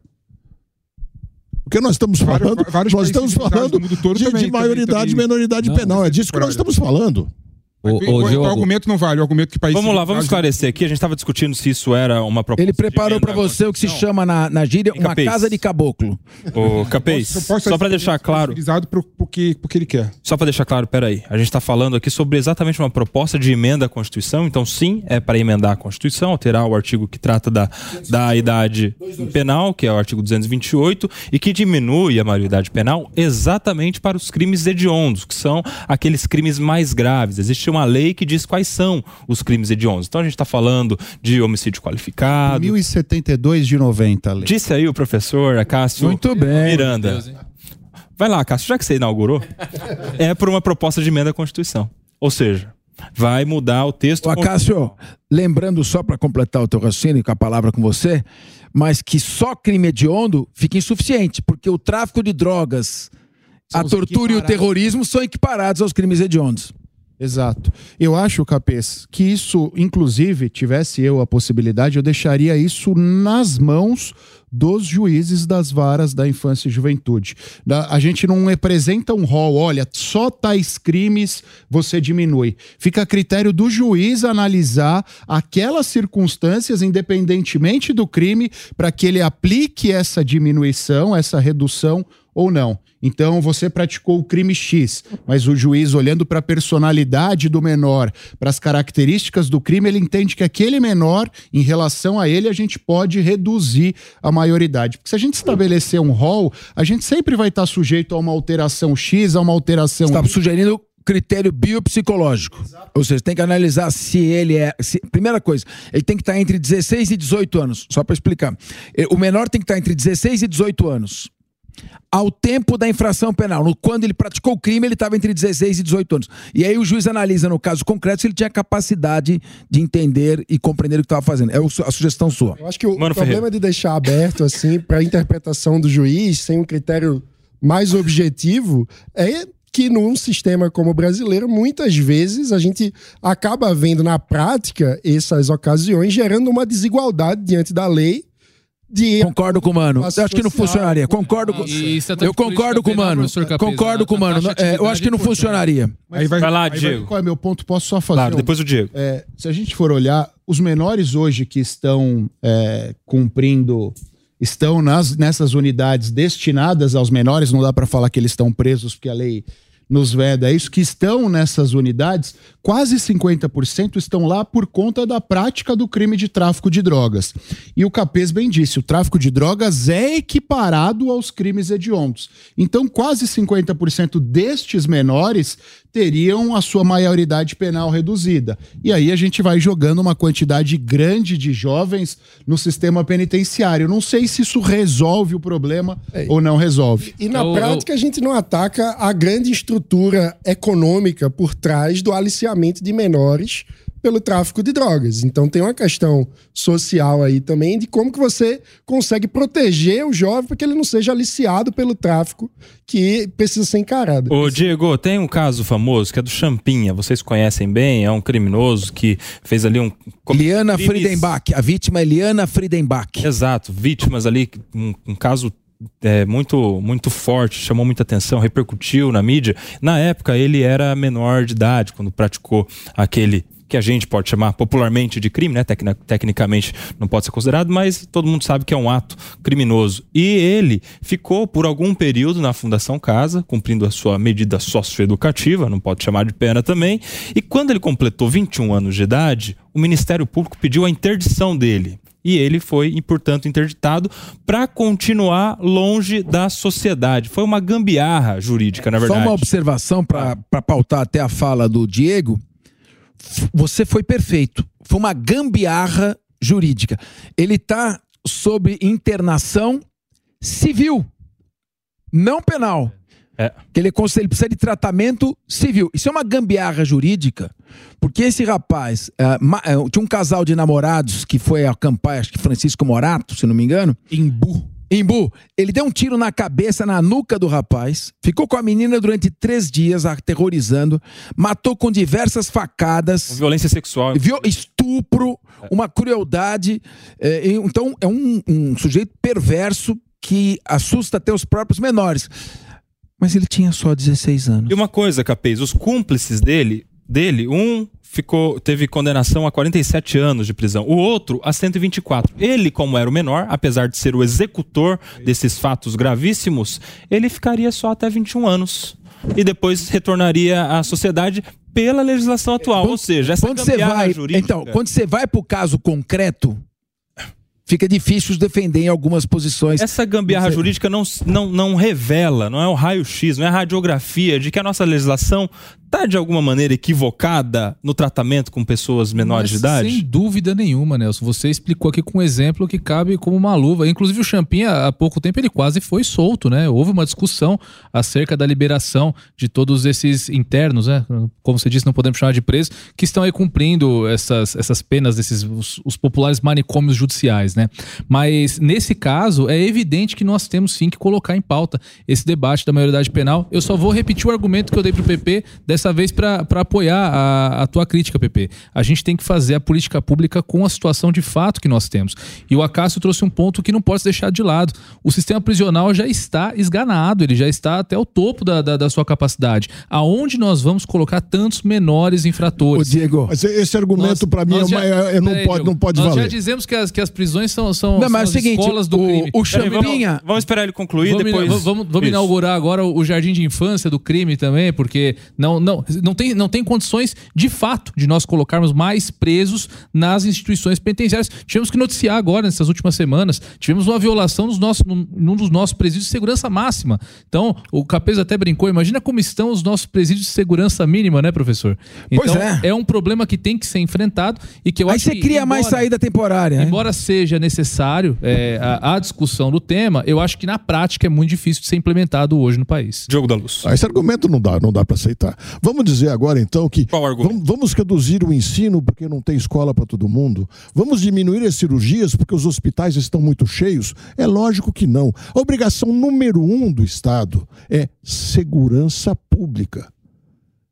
Sem segurança, nada funciona bem nem medicina, nem ensino, coisa nenhuma. Se faltam presídios, construa-se presídios. Se faltam prisões penais, construa-se prisões penais. E se faltam casas de isolamento para menores, construam-se casas de isolamento para menores com decência, com ordem. Não é jogar as pessoas na prisão simplesmente, mas é, insisto, a função número um do Estado nos dar segurança. E aí, Felipe Monteiro? Não, dois pontos Tem que, construir colocar... bastante, então, né? É, é, é um negócio infinito, né? Você vê que a Salvador. Você vê que a solução e alternativa proposta pelo pessoal mais de direita é mais presídio, a, aumento de pena. É, não vai resolver o problema da segurança pública. Se a função do Estado é realmente é, prover a segurança pública e reduzir essa insegurança pública que nós, cidadãos, estamos vivenciando hoje em dia no Brasil, não é por políticas populistas como essa que vai resolver. Então nós temos que realmente discutir de forma séria. Aí, aí Diego, eu discordo de você quando você fala que política pública se faz olhando para dentro concordo. De fato, preliminarmente sim, né? Mas eu tenho que saber aonde eu quero chegar. Eu tenho que saber para onde eu quero ir. Eu quero que o Brasil seja o quê? Eu quero que o Brasil seja melhor do que a Suíça. Eu quero que o Brasil seja melhor do que a Dinamarca, melhor do que a Finlândia. Então, quando eu pego é, esses países para estudar o que, que, eles fizeram de forma diferente para se desenvolver, né, eu tenho que também fazer uma política pública pensando onde eu quero, quero chegar. Não só para resolver o problema do Brasil, mas aonde eu quero chegar com a política pública. Aí tem um ponto que o Mano colocou, que eu acho importante, ele colocou, é, mas não conseguiu é, elaborar. É, infelizmente, os jovens que cometem crime no Brasil são jovens é, negros, pobres, de periferia. Então, a partir do momento que você reduz a maioridade penal para 16 anos, o que você vai fazer, na verdade, é um apartheid social. É fazer com que os jovens de periferia, os jovens negros, vão para a prisão muito mais cedo, né? Fazendo com que haja mais desigualdade institucional. Você acha que é uma proposta lacrou, racista? Fazer com que, fazer o que haja mais. Aí tem um ponto também, é, é, Nelsinho, que, que eu queria colocar aqui. É, se você for ver, nunca vai acabar. A gente vai reduzir para 16 anos de idade.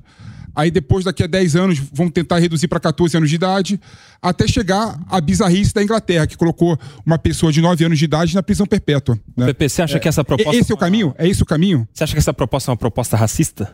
Não, não, não, vou, não, vou, não vou estar nesse mérito, não, sim, mas eu acho que é uma proposta que, infelizmente, vai colocar mais negro da periferia, pobre da periferia, no sistema prisional, tornando ele ainda mais pior do que estava antes. E aí, mano? O rico, o rico menor de, de 16 anos cometer um crime não vai ser preso, é isso que você tá querendo dizer?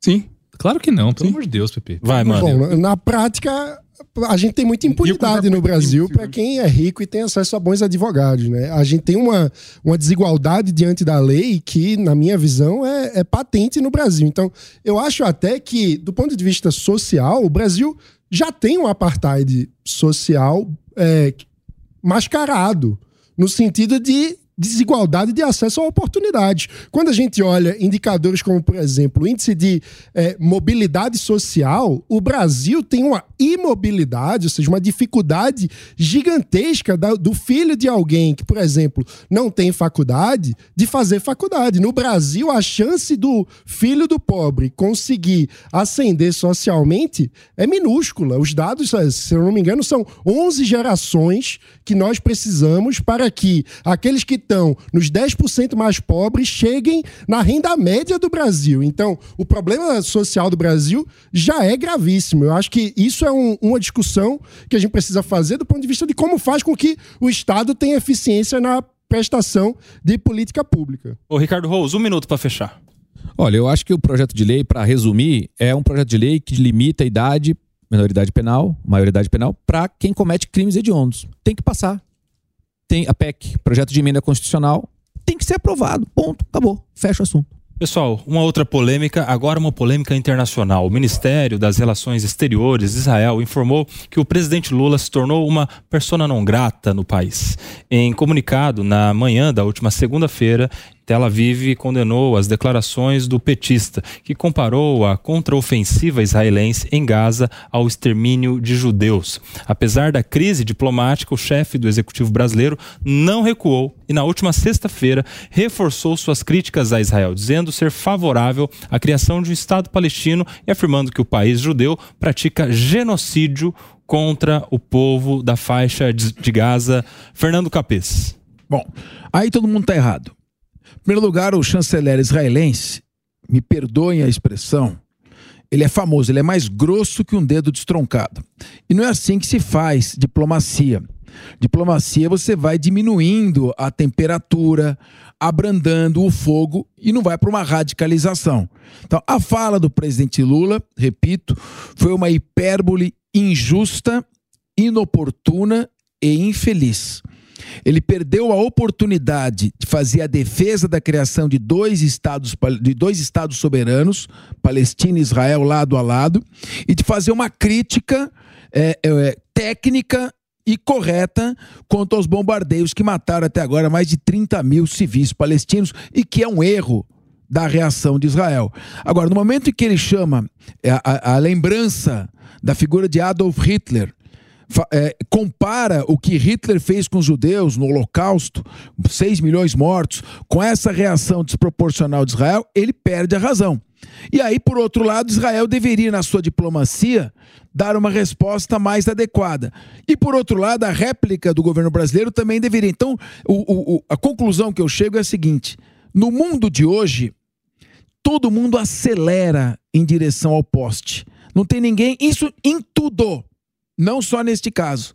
Não tem ninguém que, é, espiritualmente falando, tem aqueles cabelos brancos famosos, aqueles velhinhos famosos que digo, calma, gente, vamos conversar, aqui tá errado, aqui também. Então é uma crise que caminha, se continuar do jeito que está, para um rompimento diplomático inédito na história de Brasil e Israel, quando o Brasil presidia na pessoa de Oswaldo Aranha a sessão da Organização das Nações Unidas de 26 de novembro de 1947, que aprovou a criação do Estado de Israel por 33 votos a 13. Então, na, na, será uma mancha indelével, irremovível, nas relações Brasil-Israel. Diplomacia se faz com equilíbrio, como, como ensinava São Tomás de Aquino, em médios virto. A virtude está no meio. O Acacio, tudo que o Brasil não precisava nesse momento é dessa crise diplomática, né? Inclusive, essa fala, essa manifestação israelense de que o presidente Lula se tornou persona não grata, é, é, uma, é, uma, é um decreto, vamos dizer assim, é uma manifestação Sim. de Israel até que haja um recuo, uma reconsideração, retratação. uma retratação que não houve, pelo contrário, o que houve foi uma reafirmação em outras palavras. Como é que você vê? Primeiro, quando a gente olha para essa decretação de persona não grata, por mais que as pessoas vejam isso como algo pouco ruim, pouco contundente, nas relações internacionais não é assim que funciona. A declaração de persona não grata, principalmente em relação a um chefe de Estado, é algo bastante grave. E a gente olha as relações internacionais sempre sobre uma perspectiva pública. O Capês fez uma excelente análise sobre a perspectiva pública, mas é necessário nós olharmos também para estas relações sob uma perspectiva privada. Brasil e Israel são parceiros econômicos, são parceiros comerciais. Israel não é o nosso principal parceiro mas é um parceiro importante, especialmente quando nós olhamos para as commodities. O Brasil hoje, o grande elemento da nossa da nossa balança econômica é o agro. Israel consome parte das commodities, dos produtos, dos elementos produzidos por nós através do agro. E se essa fala infeliz do presidente da República levar a uma sanção de Israel em relação ao Brasil, isso vai nos afetar economicamente. O que, obviamente, não é bom para um país que já tem um déficit financeiro e terá novamente um déficit financeiro ao final do ano. Felipe Monteiro que o que o Lula falou foi um absurdo, né? Eu até manifestei inúmeras vezes sobre isso, né? Aqui na Jovem Pan. É algo que não tem nenhuma justificativa. E realmente, quando você vê né, ele se agravar a relação diplomática com Israel, é algo que, no meu entender, é algo completamente. É, que eu sinto muito, né? Como o Diego gosta de lembrar inúmeras vezes, né, quando a gente teve problemas de Brumadinho, quem veio ajudar com tecnologia a gente a achar sobrevivente foi o povo de Israel. E eu, eu discordo, assim, eu até, eu até entendo a análise que o Acas fez, né, mas eu discordo sobre o aspecto econômico. Né? O aspecto econômico, do meu ponto de ver, é o aspecto mais irrelevante nessa questão entre o Brasil e Israel. Até porque o comércio do Brasil com Israel, economicamente, apesar de, de, de ter né, é, Israel consumir grãos do Brasil, né, em geral, é irrelevante sobre o aspecto econômico.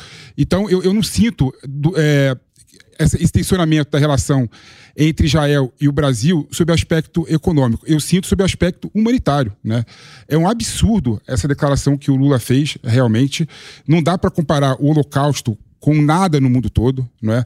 O que está tendo entre Israel e o Hamas, né? Eu entendo que, que Israel é, teve diversas vezes posturas desproporcionais em relação à guerra, né, que culminou em destruições da infraestrutura civil na faixa de Gaza, mas não dá para você comparar. O que aconteceu é uma guerra que infelizmente acontece em vários momentos históricos no mundo todo. Né? A Rússia e a Ucrânia, por exemplo, morreram mais de 200 mil pessoas. Em Ruanda, por exemplo, a guerra civil do Hutus contra o Tutsis dizimou o, o, o, os Tutsis. Né? É, Emirados Árabes lançando míssil contra o Iêmen, destruindo inúmeras a população do Iêmen. Pol Pot no Camboja. Ou seja, ou seja e, e sob vários aspectos, quando você vê né, o conflito internacional do mundo todo, você vê que, infelizmente, a realidade é a perda da população, de parte da população. Então, o aspecto é, econômico, a Cássio, eu até entendo que é um aspectozinho ali, mas, do meu ponto de vista, é o mais irrelevante. Eu fico triste e eu sinto sobre o aspecto humanitário. Não dá para eu, como ser humano, concordar com essa postura, essa declaração do Lula em relação a Israel, sob nenhum aspecto. Pediu cabeça. É sim, só para corrigir, no 29 de novembro de 47 foi o plano de partilha da ONU, né? A criação do Estado de Israel foi 15 de maio de 1948. O Capeza, eu preciso falar que outro dia eu estava assistindo você num podcast falando sobre guerra. Fiquei impressionado seu conhecimento de guerra. Eu já te conheci como professor de direito, sim, né? Sei que você gosta desse negócio. Então, eu. eu... O comandante Robinson Farinazo. Então, eu sugiro o seguinte: é, eu procuro as fontes. Grata surpresa. Não, as fontes que eu consulto são as fontes que recebem do Telegram em loco o que está ah, acontecendo, sim. seja na Ucrânia. O Israel fui lá e vi pessoalmente, mas a guerra da Ucrânia que eu venho antecipando que vai acontecer, eu quero, é, para não ser acusado de plágio, homenagear o coronel Robinson Farina. Douglas, não, Douglas McGregor. É o Douglas McGregor, ah, tá. o, o, Larry Johnson, o é, é, Jeffrey Sachs, Scott Ritter. São esses caras que eu procuro estudar, porque a grande mídia CNN Internacional, Fox, BBC mentem o tempo todo para todo mundo. Meus amigos, em meio à crise diplomática com Israel, o governo Lula cogita expulsar do Brasil o embaixador de Israel, Daniel Zonshine. Eu quero te ouvir sobre essa possibilidade, ô Diogão, porque de acordo com o jornal O Globo, Itamaraty considera a medida drástica e indesejável, mas a ideia continua a ser discutida pelo presidente e seu assessor especial, Celso Amorim. Para o chanceler Mauro Vieira, Israel ter declarado Lula persona não grata e ter supostamente constrangido o embaixador brasileiro são atitudes inaceitáveis. Por que, que isso aconteceu? Porque logo após a crise, o presidente Lula falou algo que desagradou Israel. O, o primeiro-ministro de Israel, Benjamin Netanyahu, falou que o presidente Lula teria cruzado a linha vermelha, portanto, passado dos limites. Na mesma entrevista em que ele falou isso, ele falou que convocaria o embaixador brasileiro em Israel. Ou seja, chamou para ter uma conversa dura, nas palavras dele. Na sequência, o Brasil, em vez de voltar atrás, como sugeriu Israel, chamou também o embaixador israelense para outra conversa dura. Então ficou essa coisa de dar um pito aqui, dar outro pito ali, agora o negócio não é dar pito, é expulsar. Essa é uma ideia que se cogita. Como é que você vê, Diogo da Luz? Eu não gosto nem um pouco de, de ouvir uma coisa dessas, porque pode-se dizer que Israel foi um pouco além. Podemos ficar discutindo isso um tempão, mas a gente tem que lembrar que quem começou essa história foi o presidente Lula, banalizando mais uma vez a expressão genocídio. E aí ele errou. Ele tem que reconhecer isso. Se não quer reconhecer, ele não pode também agora querer apontar o dedo para o outro, que, segundo ele, teria errado em cima do erro dele. Genocídio foi criado em 1943 por sugestão de um advogado judeu, Robert Lincoln, justamente para definir a barbaridade que Hitler e os nazistas faziam com o povo judeu. Tirava eles das suas casas, colocava em campos de concentração e os exterminava simplesmente por serem judeus e nada mais. Crianças, senhoras, homens, velhos, todos eles. A, pena, a culpa era só uma: ser judeu. Então não dá para comparar de forma alguma erros que Israel possa estar cometendo lá e deveremos verificar isso no momento oportuno com o que aconteceu naquela época. E vale lembrar, o PP comentou aqui também o genocídio de Ruanda, lá foi um genocídio realmente, porque foi um uh, trabalho de exterminar um grupo étnico também. Em função daquilo, depois de morrer 800 mil pessoas, Ruanda teve a felicidade de ser o país que mais tem mulheres na política. 60% das mulheres compõem a Câmara dos Deputados e 47% o Senado de Ruanda. E não é que seja um grande país, muito longe longe disso, é muito pobre e não democrático ainda, mas teve avanços muito importantes desde então. Agora, eu acho que até mais grave do que dizer que a reação de Israel se compara a um genocídio foi a comparação estritamente ao Holocausto, né? Porque nós tivemos outros genocídios na história da humanidade, mas o Holocausto é algo que mexe com o sentimento do judeu. São povos que deixaram o seu local de origem para ir para outro forçadamente, simplesmente para sobreviver. Pessoas que têm até hoje essa, essa ferida aberta, né? E que vai continuar certamente. É, para a posteridade, exatamente porque é a maior tristeza da história da humanidade. Milhões de judeus que sucumbiram diante do Holocausto. Milhões. 6 milhões de judeus, exatamente. E aí, Diego, essa, essa comparação com o que acontece lá em Gaza com o que foi o Holocausto gerou um mal-estar até entre os aliados, porque o senador Jacques Wagner, líder do governo no Senado, criticou a manifestação do presidente Lula. Como é que você vê essa questão? Olha, Kobe, é natural, né? É, muitos outros não Ele é judeu, né? O Jacques é Wagner é judeu. E, e, e, não só o Jacques Wagner. É, Guilherme Boulos, por exemplo, foi questionado acerca disso e disse que não era prefeito de Tel Aviv, não era candidato a prefeito de Tel Aviv. Mas aí não e... é uma crítica, né? Ele fugiu ele do assunto. fugiu. É mas, ele, mas, falou, enfim, ele falou que não seria comentarista das falas do isso, presidente. Ninguém, ninguém quer se filiar a uma declaração tão desastrosa como essa. E você levantou um ponto perfeito. Lula disse que as vítimas do Holocausto estariam fazendo com o povo de Gaza algo algo semelhante. Então, o Capês também levantou um ponto muito importante que é essas dobradas de apostas que nós vemos, né? Lula fala uma grande besteira, aí de Israel para cá também eles, eles dobram a consequência e agora o Brasil também, é, num ato semelhante, quer retirar é, a, sua, a sua embaixada. Então, no contexto, de modo geral, eu vejo que a, o que está acontecendo é muito o interesse é, ideológico sendo colocado acima do interesse nacional. A fala já é desastrosa. O Acácio trouxe aqui consequências econômicas. Nós temos também toda a, a convulsão que isso causa na própria política interna do país. Então, nada de bom se tira desse contexto. E eu acho que a pior parte é a consequência cultural. Nós temos o Brasil rompendo de forma histórica, nas palavras do ex-presidente Lula, né, nunca antes na história desse país, nós abandonamos o princípio da neutralidade em relação às relações geopolíticas mundiais. Isso está sendo feito agora em um contexto desastroso como esse.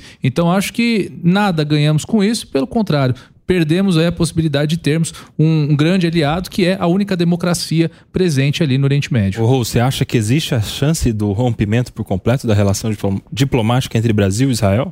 Olha, espero que não chegamos a isso, mas se o presidente Lula não se retratar, acho que é pelo, pelo esticar da corda é possível que a gente caia. Quer expulsar o embaixador de Israel daqui? Então, ao invés de diminuir a tensão, ele está colocando. Se ele expulsar o embaixador, rompeu relações. E a minha pergunta é por quê? Qual o objetivo? A fala foi uma fala desastrosa, nada se compara ao Holocausto, foi, foi danosa. Inclusive, Concordo com a fala aqui do, do, do, do PP aqui. Agora, em troco de quê, gente? No Brasil a gente tem numa, numa cadeia de segurança máxima dois fugitivos que a gente não conseguiu recuperar até agora. A gente tem problemas para resolver aqui. A troco de quê? O que que nós ganhamos enquanto povo, enquanto nação, enquanto Estado? Com essa fala do presidente Lula, Oh, nós só perdemos, gente. Tem uma etnia desaparecendo no Brasil. Nós noticiamos essa semana a crise na, da, dos. Yanomamis. Yanomamis. Então, não- eu não entendo qual é o, o- o foco, o objetivo do presidente da República com esse tipo de comentário, com esse tipo de fala, a não ser desagregar. Infelizmente. A Cássio tinha pedido. Só uma complementação, o Capês colocou a questão do Oswaldo Aranha. O Brasil, a diplomacia brasileira teve participação ativa na Constituição do Estado de Israel. Isso mostra a importância que a diplomacia brasileira tem ao longo dos anos.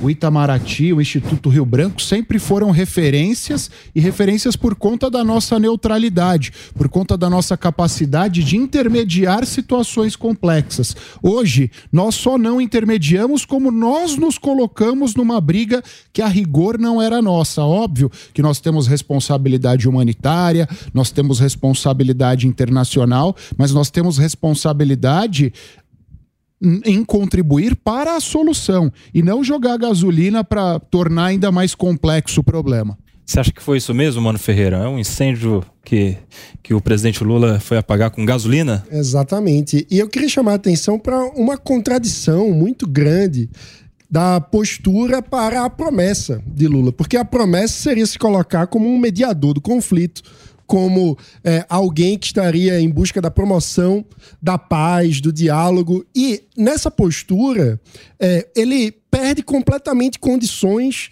de, de se colocar como um intermediador do conflito de qualquer forma. Contamina a imparcialidade de alguma maneira, é isso? E coloca fogo, coloca gasolina no fogo. Porque, veja, o, o que acontece quando você compara com genocídio? O que é um genocídio? Genocídio é um, algo que não tem qualquer legitimidade, é uma atrocidade humana.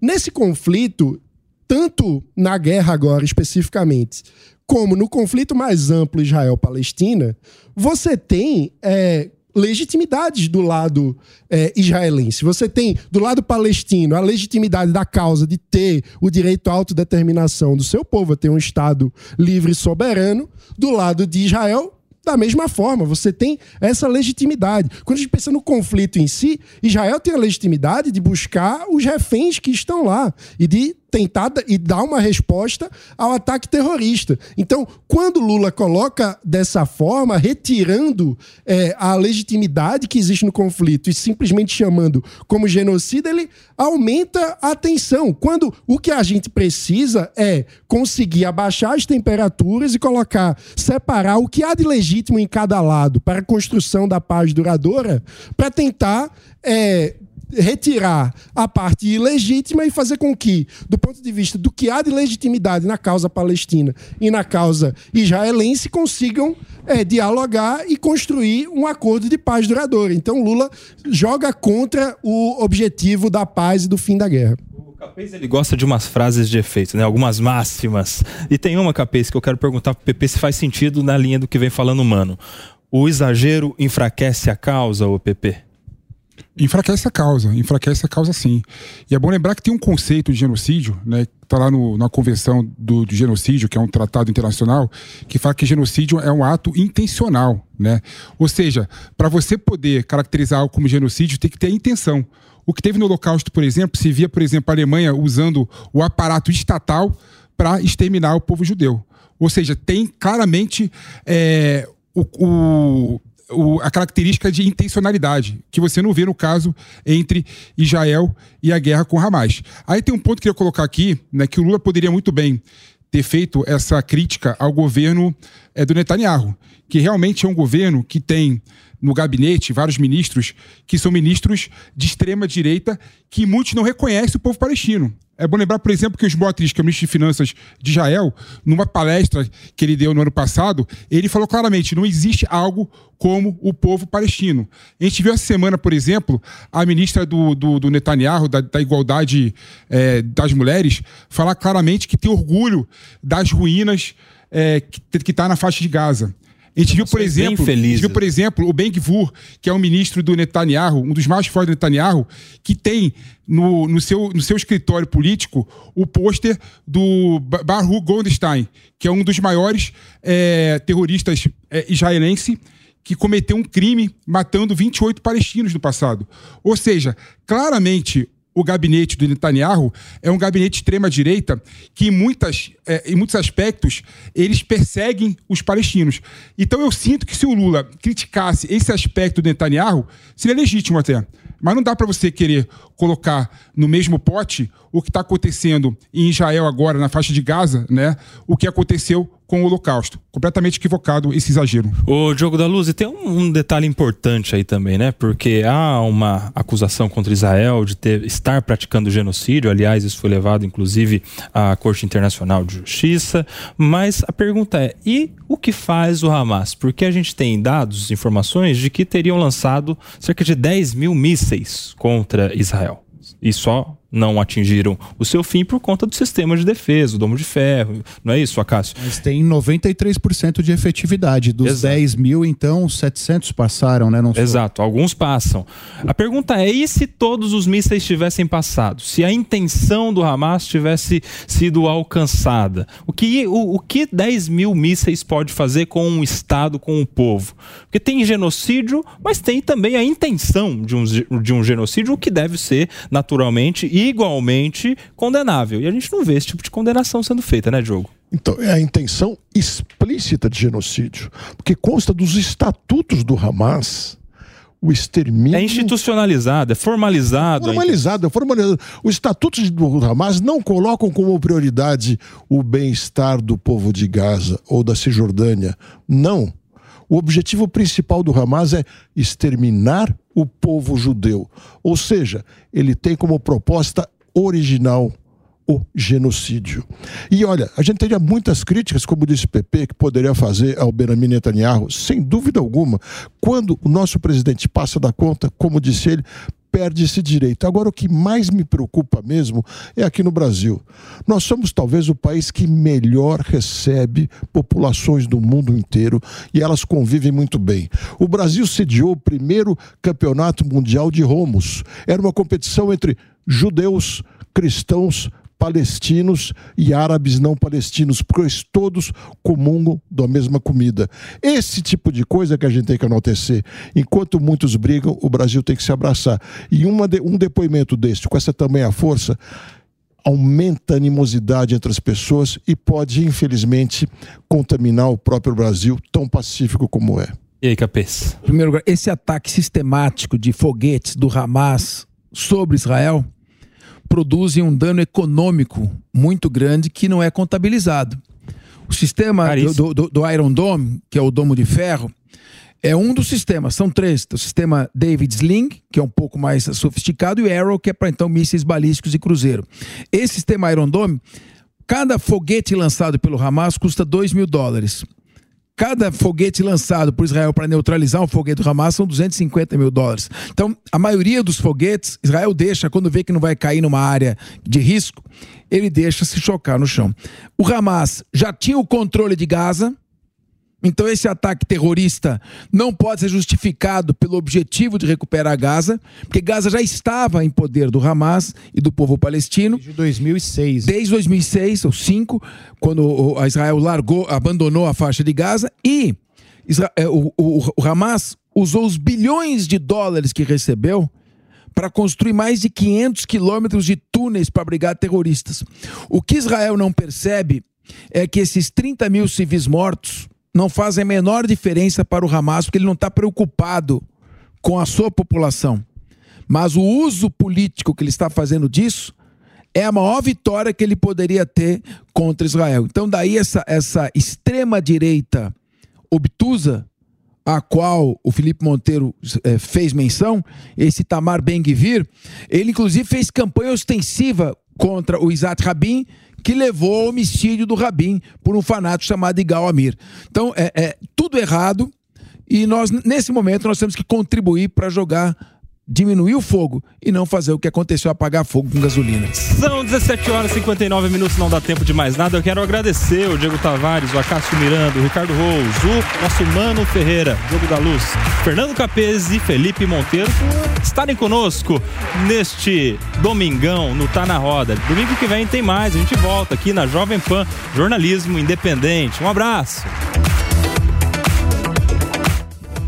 A opinião dos nossos comentaristas não reflete necessariamente a opinião do Grupo Jovem Pan de Comunicação. Realização Jovem Pan News.